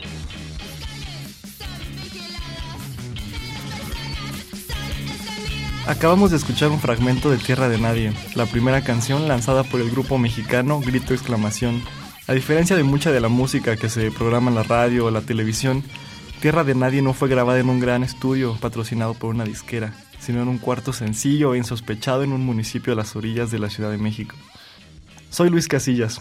En este programa nos acercaremos a algunos de los integrantes de Erizo para conocer cómo han ido construyendo un proyecto musical independiente desde Catepec o, como algunos de ellos lo nombran, el hoyo de mierda más bonito del mundo. Corriente Alterna. Erizo es una casa productora surgida en Ecatepec.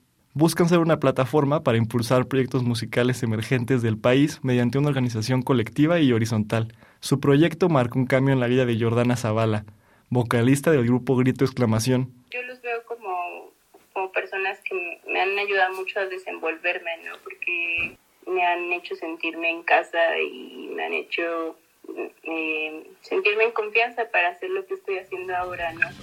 De entre los jóvenes que llevan la iniciativa, Eduardo Pichardo destaca por ser uno de los fundadores y el principal productor musical del colectivo, porque realmente no somos un equipo así como que hay alguien que tiene un puesto y no topamos y así, ¿no? No, en realidad solo somos amigos que todos hacemos todo y pues unos se dedican a ciertas cosas en específico y otros a otras, ¿no? Además de la producción musical llevada por Pichardo, Diego Rodríguez, baterista de Benimira, diseña las portadas de los discos y carteles de los eventos. Siento que dentro de esa parte nunca nos hemos limitado como a, a seguir creando, güey, porque realmente lo que hace Arizo, güey, pues es sinceramente crear y crear y crear y que eso alivianado con muchas barreras, por así decirlo.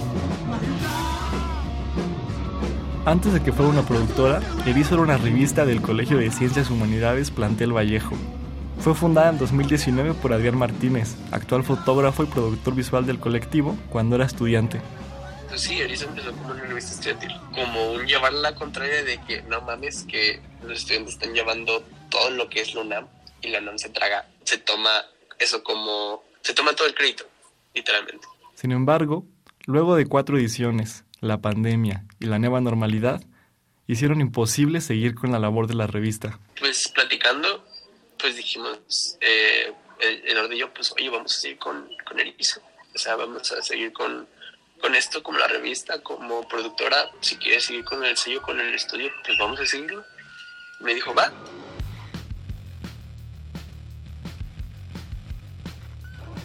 Para Josué Vargas, vocalista y guitarrista de la banda de Querétaro, Chivos, Erizo fue un catalizador que le permitió acceder no solo a una productora, sino a una escena musical que surge desde las periferias de la Ciudad de México. Es muy bueno, es muy bueno que una propuesta musical nueva y fresca y aparte, pues que tenga algo que decir, pues no esté en la Ciudad de México, ¿no?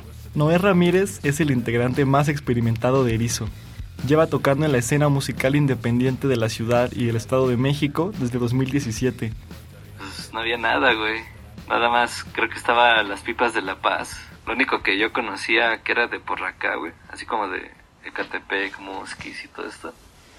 Pues era pues las banditas de post-punk y las banditas que estaban intentando hacer algo, pero no lo lograban pero usualmente las personas con las que terminamos conflictos son como este sesgo privilegiado que vive en la ciudad de la Roma, gente blanca, que pues tienen sus estudios por palancas o por mero de que, ah, pues mi papi me heredó mi estudio. Pues sí, pues lo de siempre, ¿no? La banda que tiene más poder. La banda blanca que obviamente gana, gana control de todos los, los shows, de todas las cosas, solo por meter a una banda que, que tiene varo y O sea, sí, sí, hicimos unas bandas cada quien y por esas bandas nos juntamos. En las sesiones de Perro Andaluz, cuando graban, estamos ensayando aquí en mi casa, que es el estudio de Erizo en realidad. Este, eh, pues aquí están todos los integrados. Por, por, ejemplo, si vienen los de Un Perro Andaluz, pues aquí pueden estar los de Benimira también, ahí cotorreando. Si está Benimira, pueden estar los de Perro ahí nomás ahí cotorreando. Porque siempre estamos juntos en general, todos, ¿no? Semana a semana, concierto tras concierto Erizo y sus bandas continúan con su pugna por crear un espacio más democrático y abierto para todas las personas, especialmente aquellas que habitan en los márgenes. Corriente alterna.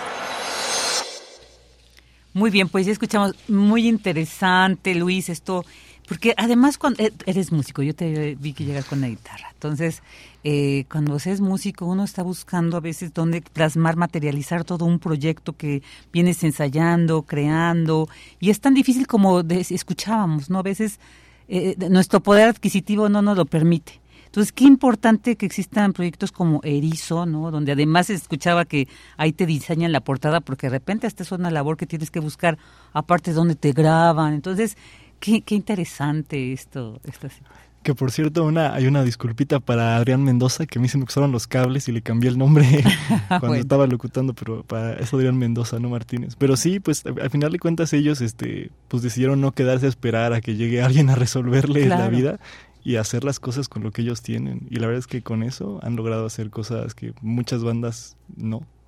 Claro, y además eh, yo creo que, que la riqueza también de de casas productoras como Erizo es que a lo mejor no tienen toda la infraestructura acá, que a veces hasta le quita la esencia a lo que luego escuchas y luego escuchas unos discos wow y cuando vas a ver a las bandas en vivo nada que ver, ¿no? Sabes tú, híjole, no, pues sí, sí, les ayudaron mucho. Entonces yo creo que esta, eh, eh, este nivel te permite presentar también un trabajo bien hecho, pero también más honesto, más sincero, más natural además. Sí, la música de Erizo está plagada de, de, sus reflexiones personales, de su vida. Por ejemplo, yo les recomiendo mucho que escuchen una canción que se llama Sensontles de Benny Mira, que se llama así porque así se llama la calle donde todos ellos se juntan, donde, donde han grabado todo, donde están ahí tomando, ensayando. O sea, toda su música y la, la canción de la piedad de un perro andaluz empieza con el cornetazo de un camión así grabado en, en la esquina de, de la colonia de uno de ellos, o sea, toda su música es muy, sale de eso, de, su, de sus vivencias, ¿no? ¿no? No intentan fingir que son alguien que no son. Claro, claro, y yo creo que eso es lo que también nos conecta a la música, ¿no? O sea, es un reflejo de lo que somos, de lo que vivimos, de lo que queremos, así que pues qué importante. ¿Cuándo sale? ¿Cuándo lo podemos? Este fin de semana van a poder ya eh, pues echarle un ojo. Yo, yo hice un, eh, un podcast, un, episodio eh, así para escucharse y también hay un texto y los dos van a estar ya disponibles este fin de semana para que les, los chequen y conozcan más de cerca ya el proyecto de Erizo. Perfecto.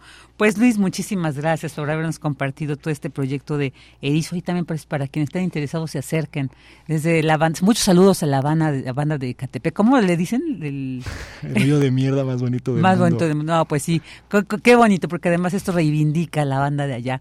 Un saludo para sí, un pues, saludote vamos. para toda la banda, para el Pitch, para Noé, para Diego, para Jordana, para Adrián, para toda la banda y escuchen el PEC de Un Perro Andaluz y el Parque de Letras de Beni Mira, los mejores discos del año. Perfecto, ahí está esa invitación. Luis, muchas gracias. Muchas gracias a ustedes. Esta es invitación. Bueno, y ahora nos vamos a la nota universitaria. La UNAM participa en la primera investigación en el país acerca de la ecoansiedad. La información con mi compañera Cindy Ramírez. Adelante, Cindy. ¿Qué tal Vicky? Es un gusto saludarte. Muy buenas tardes. Aunque la ecoansiedad no es reconocida oficialmente como una enfermedad, el incremento de la preocupación por la crisis climática ha llevado a la manifestación de casos que implican un miedo constante a experimentar eventos catastróficos en el entorno ambiental, así como una inquietud relacionada con el porvenir y las generaciones futuras. Ariel Alejandro Rodríguez García, experto del Instituto de Investigaciones Bibliotecológicas y de la Información de la UNAM, advierte sobre esta problemática. La ansiedad ecológica y climática que puede desencadenar problemas psicológicos ha motivado la participación de Rodríguez García y otros académicos en el primer estudio internacional sobre este tema en México. Este estudio involucra a comunidades universitarias mexicanas y algunas instituciones europeas. El experto señaló que se unió al proyecto hace unos meses participando en la aplicación de encuestas. La Asociación Americana de Psicología ha identificado síntomas como ansiedad leve, estrés, alteraciones del sueño, en casos más graves, sensación de asfixia o depresión, acompañados de un fuerte sentimiento de culpa por la situación del planeta que puede agravarse. Durante una charla titulada Aprende cómo los datos climáticos influyen en tus emociones, realizada en el Universum Museo de las Ciencias de la UNAM, el profesor de posgrado en Bibliotecología y Estudios de la Información destacó que la mayoría de los análisis sobre este tema se han llevado a cabo en Europa y Estados Unidos. El especialista resaltó la existencia de diversas herramientas a nivel mundial diseñadas para proporcionar información objetiva sobre el cambio climático mencionando proyectos como Copérnicus y la Fundación Aquae. En México se dispone del Sistema de Información sobre el Cambio Climático del Instituto Nacional de Estadística y Geografía, la Plataforma de Información Climática y la UNAM cuenta con el programa de investigación en cambio climático. Hasta aquí la información. Muy buenas tardes. Gracias, Cindy. Buenas tardes. Y ahora nos vamos con las internacionales con Radio Francia Internacional. Relatamos al mundo. Relatamos al mundo.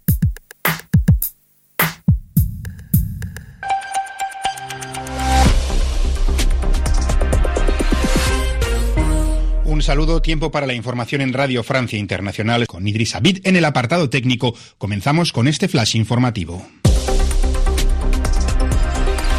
Manu Terradillos. Nuevo reproche de Estados Unidos a la ofensiva militar de Israel en Gaza.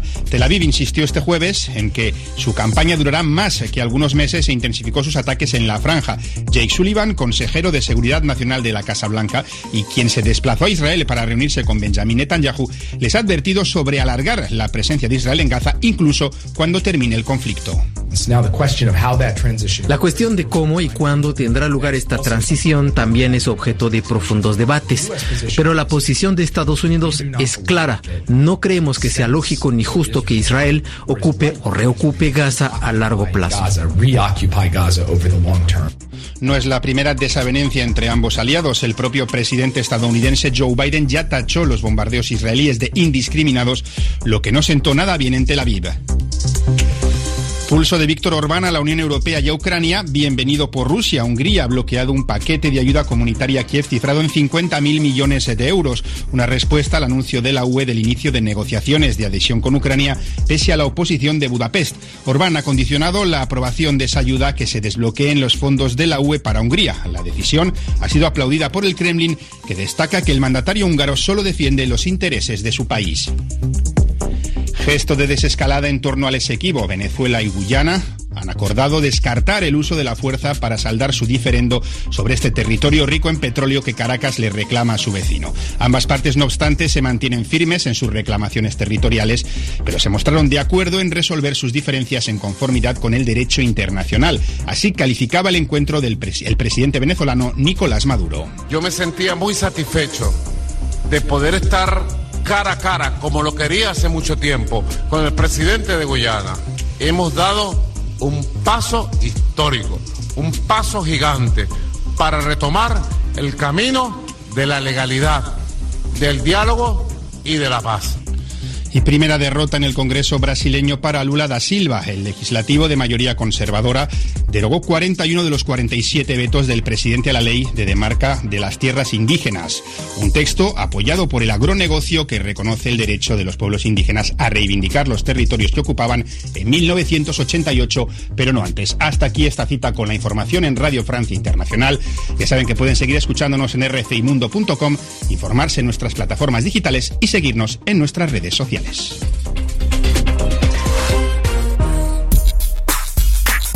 Prisma RU. Relatamos al mundo.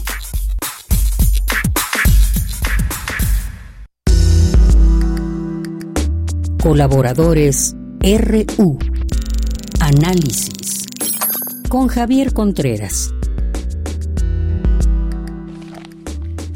Dos de la tarde con 28 minutos y saludo con mucho gusto y le doy la bienvenida, como todos los viernes, a Javier Contreras, aquí en Refractario RU. ¿Qué tal, Javier? Buenas tardes, qué gusto saludarte. Hola Vicky, ¿qué tal? Muy buena tarde para ti, para todo nuestro amado auditorio en Prisma RU. El gusto es eh, mutuo. Y pues hoy vamos a cerrar la semana con una de las noticias que nos estuvieron acompañando durante los últimos 15 días y que terminó por cristalizarse en los últimos días. Y me refiero a la designación de Lenia Batres como nueva ministra de la Suprema Corte de Justicia de la Nación. Este se ha tratado de un tema cuando menos polémico en la historia de este órgano eh, del Poder eh, Judicial y del Estado mexicano, el máximo órgano del Poder Judicial, puesto que es la primera ocasión en su historia reciente que el presidente de la República designa, nombra directamente quien ocuparía el lugar del ministro renunciado, eh, bueno, que ha renunciado, mejor dicho, Arturo Saldívar. Se trata de una eh, noticia cuando menos peculiar, toda vez que el presidente de la República, Andrés Manuel López Obrador, había enviado dos sendas ternas para eh, cumplir con el procedimiento constitucional de designación de ministro o ministro de la Suprema Corte de Justicia. Es el Senado de la República el encargado de lograr los consensos para nombrar a una de las mujeres que integraban las ternas enviadas, con una mayoría de cuando menos dos terceras partes de las y los senadores presentes al momento de la votación, es decir, una mayoría calificada, para entonces poder alcanzar ese nombramiento de ministro de la Suprema Corte de Justicia. Pero, en dado caso que las fuerzas políticas no lograran un acuerdo y se alcanzara esa mayoría calificada, la propia Constitución contempla que el presidente de la República puede nombrar directamente de la segunda terna enviada de la cual el cuerpo legislativo no haya logrado un acuerdo. Pero esto no había ocurrido con anterioridad en, eh, pues en la historia constitucional mexicana. Esto se trata de buenas a primeras en una falta de oficio político dentro del propio cuerpo senatorial, no lograr tender los puentes suficientes para alcanzar un acuerdo y por otra parte la pues podríamos incluso traernos a decir imposición desde el poder ejecutivo de una u otra figura para poder ser nombrada como ministra de la Suprema Corte de Justicia. ¿Por qué me atrevo a mencionar esto? Porque la persona designada por el presidente para ser eh, ministra fue finalmente Lenia Batres, hermana del actual jefe de gobierno de la Ciudad de México, Martí Batres, eh, y que se encontraba presente desde la primera terna que envió el ciudadano presidente para sustituir a Arturo Saldívar. Esto se trata de una práctica democrática, sí, en tanto los controles constitucionales que actualmente tenemos en México, pero que nunca había ocurrido en nuestra historia judicial reciente. Entonces, pues, esto sería una pregunta para el propio Radio Escucha, para la propia Radio Escucha. ¿Se trató de una falta de oficio político? ¿Fue el mejor camino este para poder nombrar a una ministra de Suprema Corte de Justicia? ¿O nos podríamos encontrar incluso en un discurso contradictorio cuando hablamos de que el presidente quiere que se elijan los juzgadores, las juzgadoras y los ministros de Suprema Corte de Justicia por voto popular y en un giro del destino él terminó designando directamente con un solo voto válido, el suyo. Así es, para, para reflexionar, para analizar esto no es cualquier decisión, no es cualquier puesto, además el que se está, el que se está decidiendo es la, justicia de la nación, entonces yo creo que pues a ver, a ver qué sigue. Y, y, sobre todo este otro tema que creo que pues va relacionado en cuanto a la posición, el actuar, es decir, del, del, presidente, ¿no? Como fue el informe de labores de Norma Piña y la ausencia de, de Andrés Manuel López Obrador que mandó a, Luis Alcalde para representarlo. ¿Qué nos puedes decir sobre esto?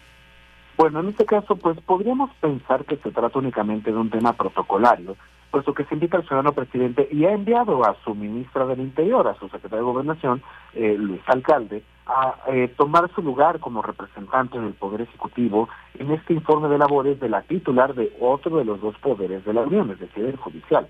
Lo que llama la atención es que para el informe último de Saldívar, como presidente de la Suprema Corte de Justicia, el ciudadano presidente sí se apersonó en este último informe de labores, a diferencia de este primero de Norma Piña, donde pues se hizo patente la ausencia.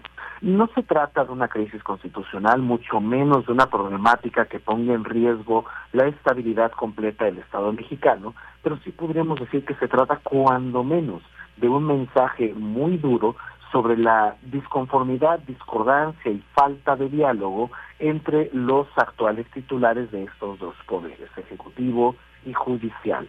¿Qué puede significar esto hacia adelante? Pues bueno, no creo que cambie gran cosa en realidad, incluso con la llegada de Lenia Batres a la Suprema Corte de Justicia, en tanto el equilibrio de los votos dentro de la Suprema Corte de Justicia y su pleno.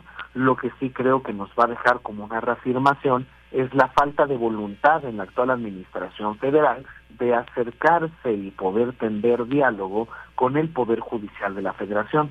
Seguirá, eh, seguirán estos... Eh, eh, estos comentarios del presidente en las conferencias matutinas respecto de eh, la corrupción en el Poder Judicial, sobre el papel específicamente de la ministra presidenta Norma Piña, o sobre si debe existir algún tipo de reforma para eh, acercar a la democracia representativa, si no es que directa, eh, la elección de ministras y ministros de la Suprema Corte de Justicia. Pero difícilmente habrá algún efecto eh, abiertamente político y sobre todo en materia judicial en este tipo de apretón de tuercas. Únicamente me parece que se quedará en el nivel discursivo y donde sí tendremos que poner los ojos con mucha atención en una relación del Poder Ejecutivo con el Judicial una vez que se renueve la presidencia de la República, ya sea Xochitl Gálvez o Claudia Sheinbaum, como todo apunta, parece ser, a que sea la nueva presidenta, veremos si esta relación ríspida continúa durante toda la presidencia de Norma Piña al frente del Poder Judicial, de lo cual le quedan cuatro años, eh, tres años, o si habrá algún tipo de mejoría en la relación entre estos dos poderes de la Unión. Así es, así es, Javier. Pues muy, muy interesante esto. Además, pues algo que se destacaba mucho el discurso de Piña es de que, pues dice siempre la impartición de justicia tiene que ser siempre independiente. Entonces también ahí pues estos estos términos, ¿no, Javier? De repente que, que se entiende y cómo se ejecutan, cómo se llevan a cabo para ver realmente esto. Y bueno, pues ahora sobre la renuncia de Rubalcaba al PRI, ¿no? Se suma al, al equipo de Claudia Sheinbaum. Bueno, siguen saltando, ¿no? De un partido a otro. Eh, que, como dices tú, que viene para la oposición en la Ciudad de México. ¿Qué nos puedes decir? Bueno, a mí me parece esto un, un tiro mortal para la oposición, toda vez que el principal liderazgo priista y quien podría ser una de las eh, patas que sostuvieran el tripié de la oposición era justamente Adrián Rubalcaba, alcalde de Coajimalpa, quien ahora ha anunciado finalmente su renuncia en principio al revolucionario institucional, pero no solamente la renuncia directa, sino su incorporación al proyecto de Claudia Sheinbaum. Más allá de los cambios de casaca, que todos sabemos que pues, se trata de un fenómeno no solamente propio de la política mexicana, pero uno sí muy común, eh, y este salto ahora hacia Morena, o cuando menos a la cercanía a Claudia Sheinbaum, pues nos podría decir también que parte de los apoyos y de la fortaleza que pudiera tener la oposición de cara a la elección local para la jefatura de gobierno en la Ciudad de México, pues se podría haber desfondado. Eh, hay que ser también muy francos y sobre todo muy medidos en esta suposición. La principal fuerza política de oposición en la Ciudad de México es el panismo, no es el priismo. No obstante, ante la poca competitividad de los propios candidatos panistas, y en este caso del perfil Santiago Taboada, que va a competir la Clara Brugada, pues se antoja complicada la victoria, más aún con la renuncia de quien fuera o quien es todavía el alcalde de Coajimalpa. Esto eh, debe poner focos rojos en la alianza opositora e incluso en el priismo local, puesto que se trataba de la única alcaldía que gobernaba ese partido político. Ahora bien, efectivamente, ciudadano, ciudadano, el PRI sigue existiendo en la capital de la República, pero ahora valdría la pena preguntarnos una vez más, ¿tendrá la fuerza suficiente el revolucionario institucional para mantenerse, no solamente como una opción competitiva, sino preguntarnos desde un principio como una opción existente en la política local de la Ciudad de México? podría dar la sorpresa hasta perder el registro de manera local, pero eso lo veremos conforme avance el proceso electoral concurrente de este año. Ahora bien, la suma de Rubalcaba al equipo de Sheinbaum tampoco se ve como algo extremadamente sorpresivo. Eso que se trataba de uno de los alcaldes que acudía frecuentemente eh, eh, al Palacio de la Alcaldía, en la sede del gobierno de la Ciudad de México, y se le veía frecuentemente con la entonces jefa de gobierno, Claudia Sheinbaum. Ahora bien, eh, valdría la pena únicamente coronar el comentario con lo siguiente. Esta sumatoria seguramente llegará a engrosar las filas tanto del Partido Morena como del equipo de Sheinbaum y no tendrá, creo yo, algún costo altamente significativo en términos de política. Pero sí tendríamos que pensar en esos costos definitivos para la oposición y para la subsistencia del priismo.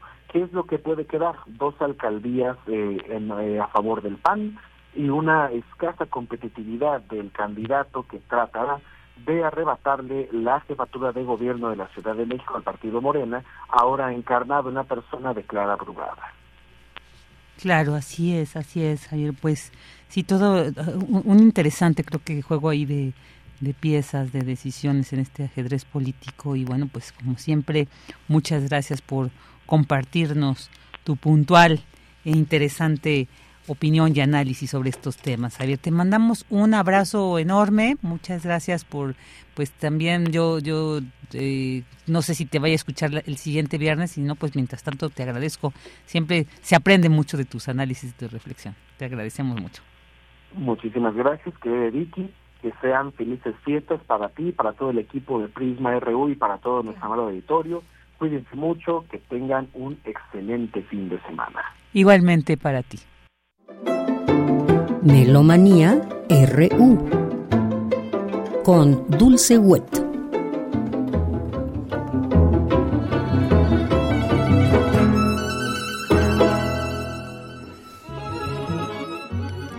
Dos de la tarde con 40 minutos y doy la bienvenida y además, mira, la acabo de recibir y que me acaba de dar un rico chocolate así apenas para el frío a Dulce Wet aquí en Melomanía RU. ¿Qué tal? Muy buenas tardes. Es un placer, muy buen viaje, muy buen provecho, siempre decimos. Es un placer estar en vivo con ustedes. No lo hacemos con mucha regularidad. Muchas veces por el número de entrevistas, que es imposible tenerlo a cinco en vivo, ¿verdad? Pero bueno, hoy estamos eh, escuchando ahorita atrás la mirada de la estrella. Son 20 miradas sobre el niño Jesús que Mesías compuso todavía durante la Segunda Guerra Mundial en 1945. ¿Por qué? Porque celebramos las posadas a partir de mañana, 16 y hasta el 24 de diciembre. Son nueve días que representan los nueve meses de embarazo que vivió la Virgen María. Y ustedes saben que pues las posadas es la peregrinación de San José y la Virgen María para buscar una posada para descansar desde su salida de Nazaret hasta Belén. El origen de estas posadas, tal como las conocemos ahora, proviene del convento de San Agustín de Acolman, porque los monjes agustinos aprovecharon las coincidencias de las fechas cristianas con los ritos de los aztecas que festejaban el nacimiento de su máxima deidad. Bueno, esto que escuchamos que es una maravilla son piezas para piano. Messiaen era organista, 60 años en la iglesia de la Santa Trinidad hasta su muerte, pero también pianista. Su segunda mujer, Yvonne Loriot, fue quien las estrenó el 26 de marzo de 1945, 1945 en París. Y el ciclo demanda más de dos horas y media de duración. Es tan importante como la Pasión según San Juan o la Pasión según San Mateo de Johann Sebastian Bach, pero es uno de los compositores místicos, así como Bach, pero del siglo XX, ¿no? Esto es un disco doble, Naxos, producido en Alemania en 1994.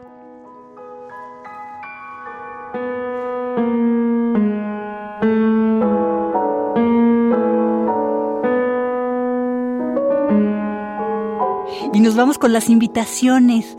Primero, Carlos Aranzay, el director del Coro de Madrigalistas de Bellas Artes y Literatura, nos invita a dos presentaciones en torno a Federico García Lorca, hoy viernes a las 19 horas y el domingo a las 17 horas. Aquí dice 18, estoy mal, 17 horas. La entrada es libre y está muy interesante. La verdad es que los madrigalistas últimamente hacen espectáculos interdisciplinarios. Escuchemos.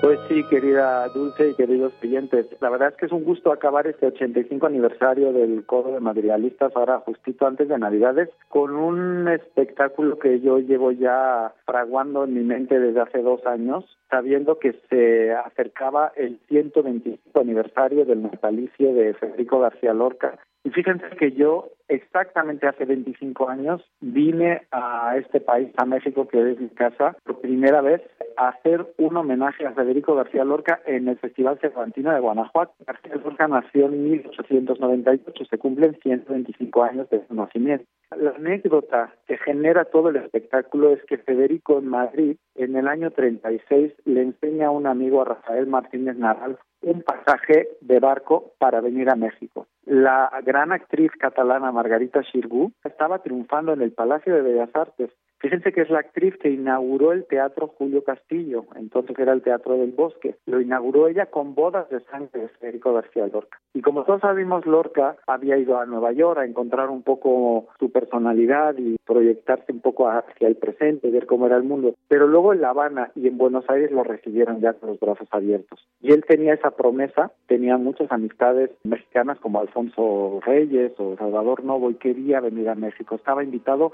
además, oficialmente y salió en los periódicos aquí en México por la UNAM. Y entonces ese año 36, el día de San Federico, fíjense también la anécdota y la coincidencia, es el 18 de julio. Para cualquier español el 18 de julio sabemos que es lo que se llamaba el alzamiento nacional. Hoy en día hablamos del golpe militar de Francisco Franco y otros generales contra la Segunda República. Ese día viene Federico de Madrid a Granada para estar con su papá, para celebrar la fiesta familiar de los Federicos, es la onomástica. Y ese día coincide con el comienzo de la Guerra Civil Española. Un mes después, Federico García Lorca es fusilado en el campo a las afueras la razón, odio, homofobia, venganza, envidia, etcétera. Sin juicio y sin nada lo fusilan al pobre hombre, 38 años tenía por estas coincidencias entre el viaje a México, el hecho de que a mí México me abrió las puertas por primera vez también con la figura de García Lorca hace 25 años, y mi amor a la figura de García Lorca y mi respeto y admiración por el coro de madrigalistas que tiene tantos talentos, he querido escribir yo un espectáculo, vamos a llamarlo, una obra teatral musical con textos, casi todos son Federico Teatro y Federico sacados de cartas y discursos. Eso es lo que van a ver. Van a ver un espectáculo multidisciplinario con canto coral, canto solista, cante flamenco, baile flamenco, con un cuerpo de danza maravilloso, con ballet escénico español, una compañía increíble. Van a descubrir a Charles Rodríguez, mexicano, actor bailarín como Federico, el coro de madrigalistas y la dirección escénica de Ragnar Conde. Estamos súper ilusionados con esto. Hoy viernes a las 7 de la tarde en el Teatro de las Artes Penar y este domingo pasado mañana es a las 5 de la tarde en el mismo teatro. Ya saben que está aquí en Río Churubusco, el Centro Nacional de las Artes. Vengan temprano porque es entrada libre y mucha gente ya nos ha escrito y hemos escrito a muchas instituciones españolas, etcétera. Esperamos que se llene el teatro y nos hará muchísima ilusión compartirlo con ustedes. Muchas gracias. Nos vemos allí.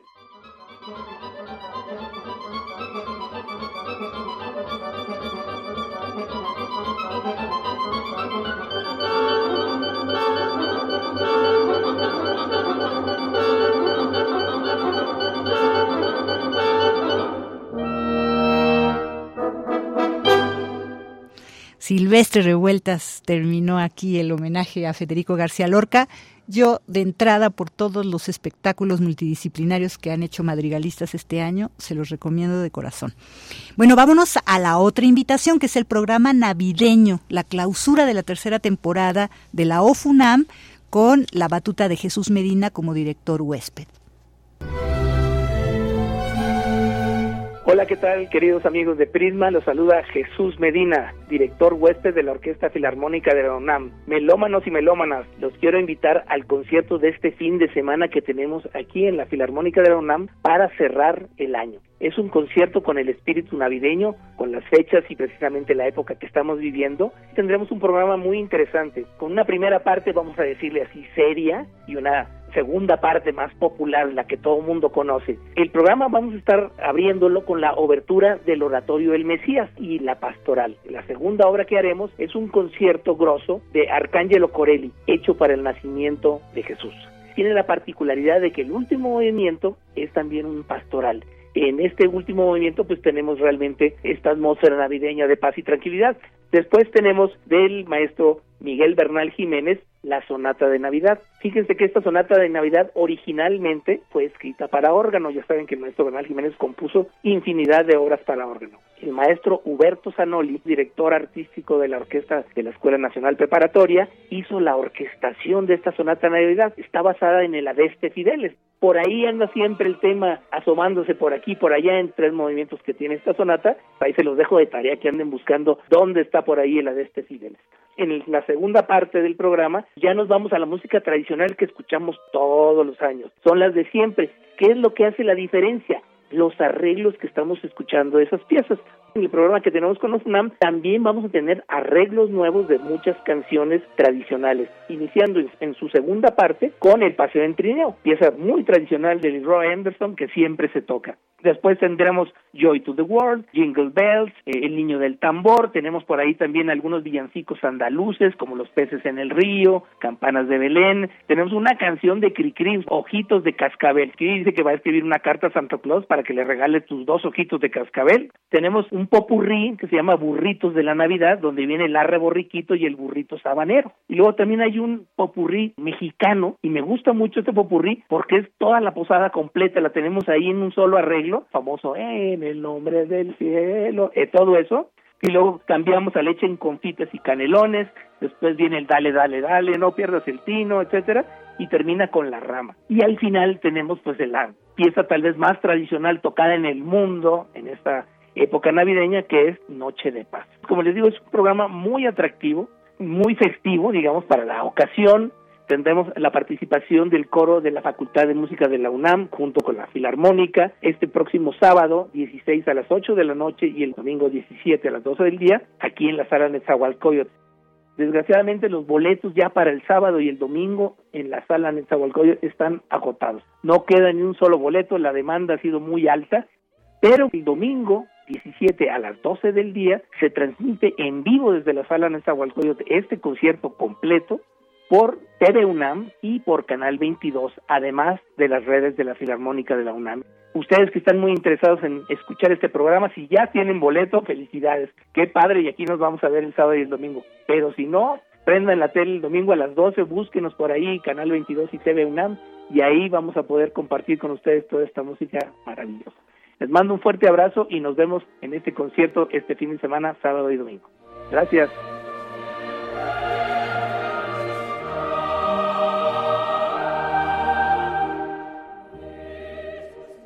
Y también lo podemos escuchar a través de nuestra sintonía 96.fm, exactamente en vivo.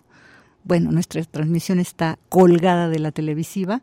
A veces hay que tener paciencia auditiva para pues lo que no vemos, tratemos de esperar hasta que llegue lo que debemos escuchar, pero este pues también vale la pena sintonizarlo, ¿no? ¿Cómo no? Este en vivo lo tenemos todos los los sábados, todos los domingos a las 12 del día en FM y la retransmisión por AM a las 8 de la noche. Bueno, pues vamos a escuchar lo que se debiera escuchar este domingo de Adviento, es el tercer domingo de Adviento, una cantata de Juan Sebastián Bach es Ahora ven Salvador de los Paganos, BWB 61. Esto se estrenó en 1714. Y bueno, el texto de la cantata fue proporcionado por Hermann Neumeister, que cita el libro del Apocalipsis y enmarca esta obra con dos estrofas de los himnos. Esta Ahora ven Salvador de los Paganos, que es de Martín Lutero, y Qué hermosa luce la estrella en la mañana de Philippe Nicolai. Y bueno, es una obra en seis partes. Está escrita para solistas vocales, soprano, tenor y bajo, cuerdas y continuo. Lo maravilloso es que hace 300 años, nueve años después, Bach vuelve a dirigir esta cantata el 28 de noviembre de 1723. Y estamos escuchándola ahora eh, con la soprano Silvia Rubens, Christopher Pregardian, tenor, Peter Coy, bajo y el Collegium Vocale dirigidos por Philippe Gerre Música de Bach, de... Bueno, Bach tiene todo, así como decían, este, para estas festividades y es como una música hipnótica que te permite muchísimo la reflexión. Así que si tienen algún momentito en donde puedan escuchar música, ya sea acompañados o en soledad, les recomiendo muchísimo. Eh, es, saludable.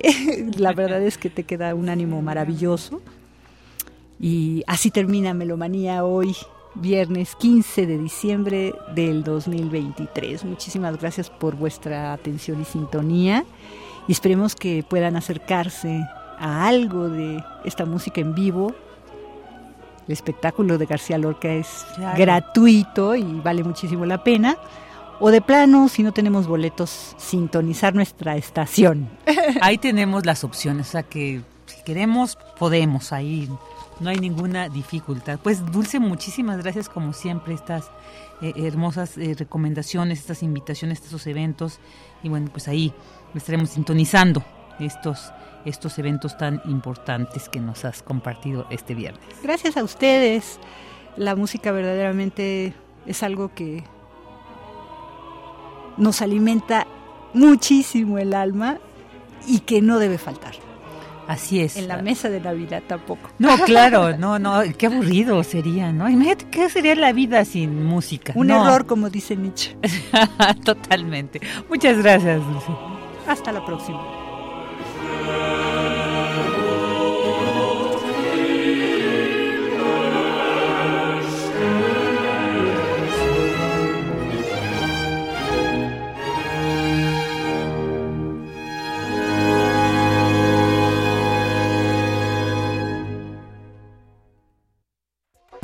Tu opinión es muy importante.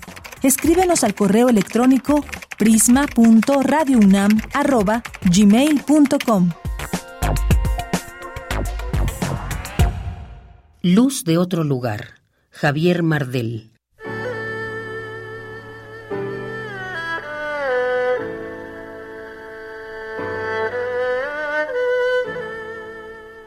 Tras el cristal de la ventana, las varias y borrosas formas que inquietan el amanecer son sólo una simulación forzada de sí mismas, un cálculo menor del sitio al que supuestamente he vuelto.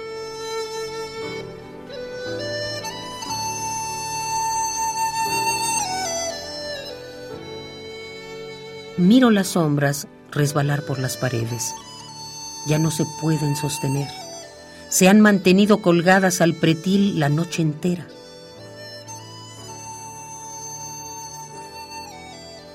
Pero la luz que alumbra esa fachada no es la que yo recuerdo prodigándose en tus grietas, en las casas de al lado, en las esquinas.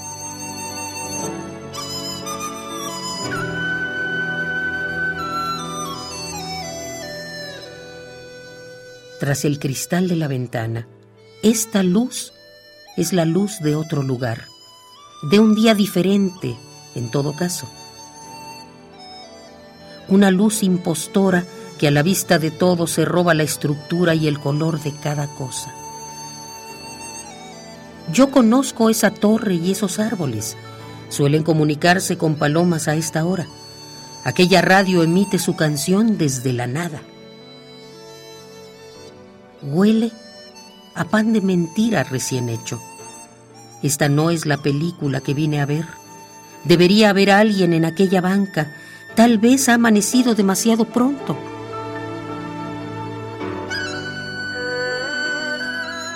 El mismo tiempo de antes no parece ser el de antes. Quizá, en un lugar distinto, el mundo seguirá siendo el mismo.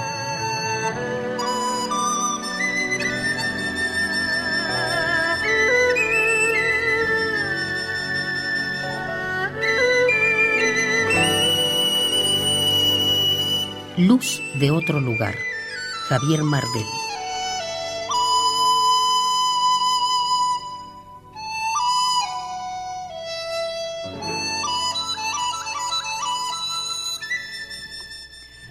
Dos de la tarde con 58 minutos, ya nos acercamos al final de esta emisión de este viernes 15 de diciembre, último día de labores en la UNAM, en la SEP. Inician las vacaciones decembrinas a disfrutar de las fiestas navideñas, ya el próximo también el Año Nuevo.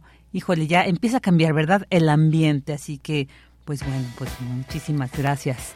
Eh, aquí eh, pues, quiero agradecer, bueno, antes estamos escuchando de fondo London Calling, de esta maravillosa banda de Clash, ¿no? Porque un día como hoy, el 15 de diciembre de 1955, nace Paul Simonon, bajista británico, la banda es británica, y bueno, pues fue el único miembro del grupo de The Clash que tocó desde su formación en 1976 hasta que se disolvió en 1986. London Calling, así que con esta manera, para recordar estos grandes músicos, esta banda de punk británica que realmente también evolucionó muchísimas cosas, pensamientos, música, y bueno, pues ahí quedó como estas bandas emblemáticas, ahí eh, comandada por Joe Stromer y y bueno, pues está ahí con Dono con Ahí en la producción Marco Lubián, en la asistencia Denis Licea, en la continuidad, Enrique Pacheco, en redes Iván Martínez, en controles Jesús Silva y Arturo González. Y bueno, pues Departamento de Información Cristina Godínez, Daniel Olivares, Cindy Pérez Ramírez, Dulce García, Abraham Menchaca. Yo soy Virginia Sánchez, le agradezco su atención en nombre de Yanira Morán, de todo el equipo, le agradecemos que nos haya acompañado. Yo estaré con ustedes la siguiente semana, así que me dará mucho gusto estar aquí compartiendo con ustedes desde Radio UNAM en Prisma RU. Buen viernes, buen fin de semana y hasta pronto. Radio UNAM presentó Prisma RU. Una mirada universitaria sobre los acontecimientos actuales. Prisma RU. Relatamos al mundo.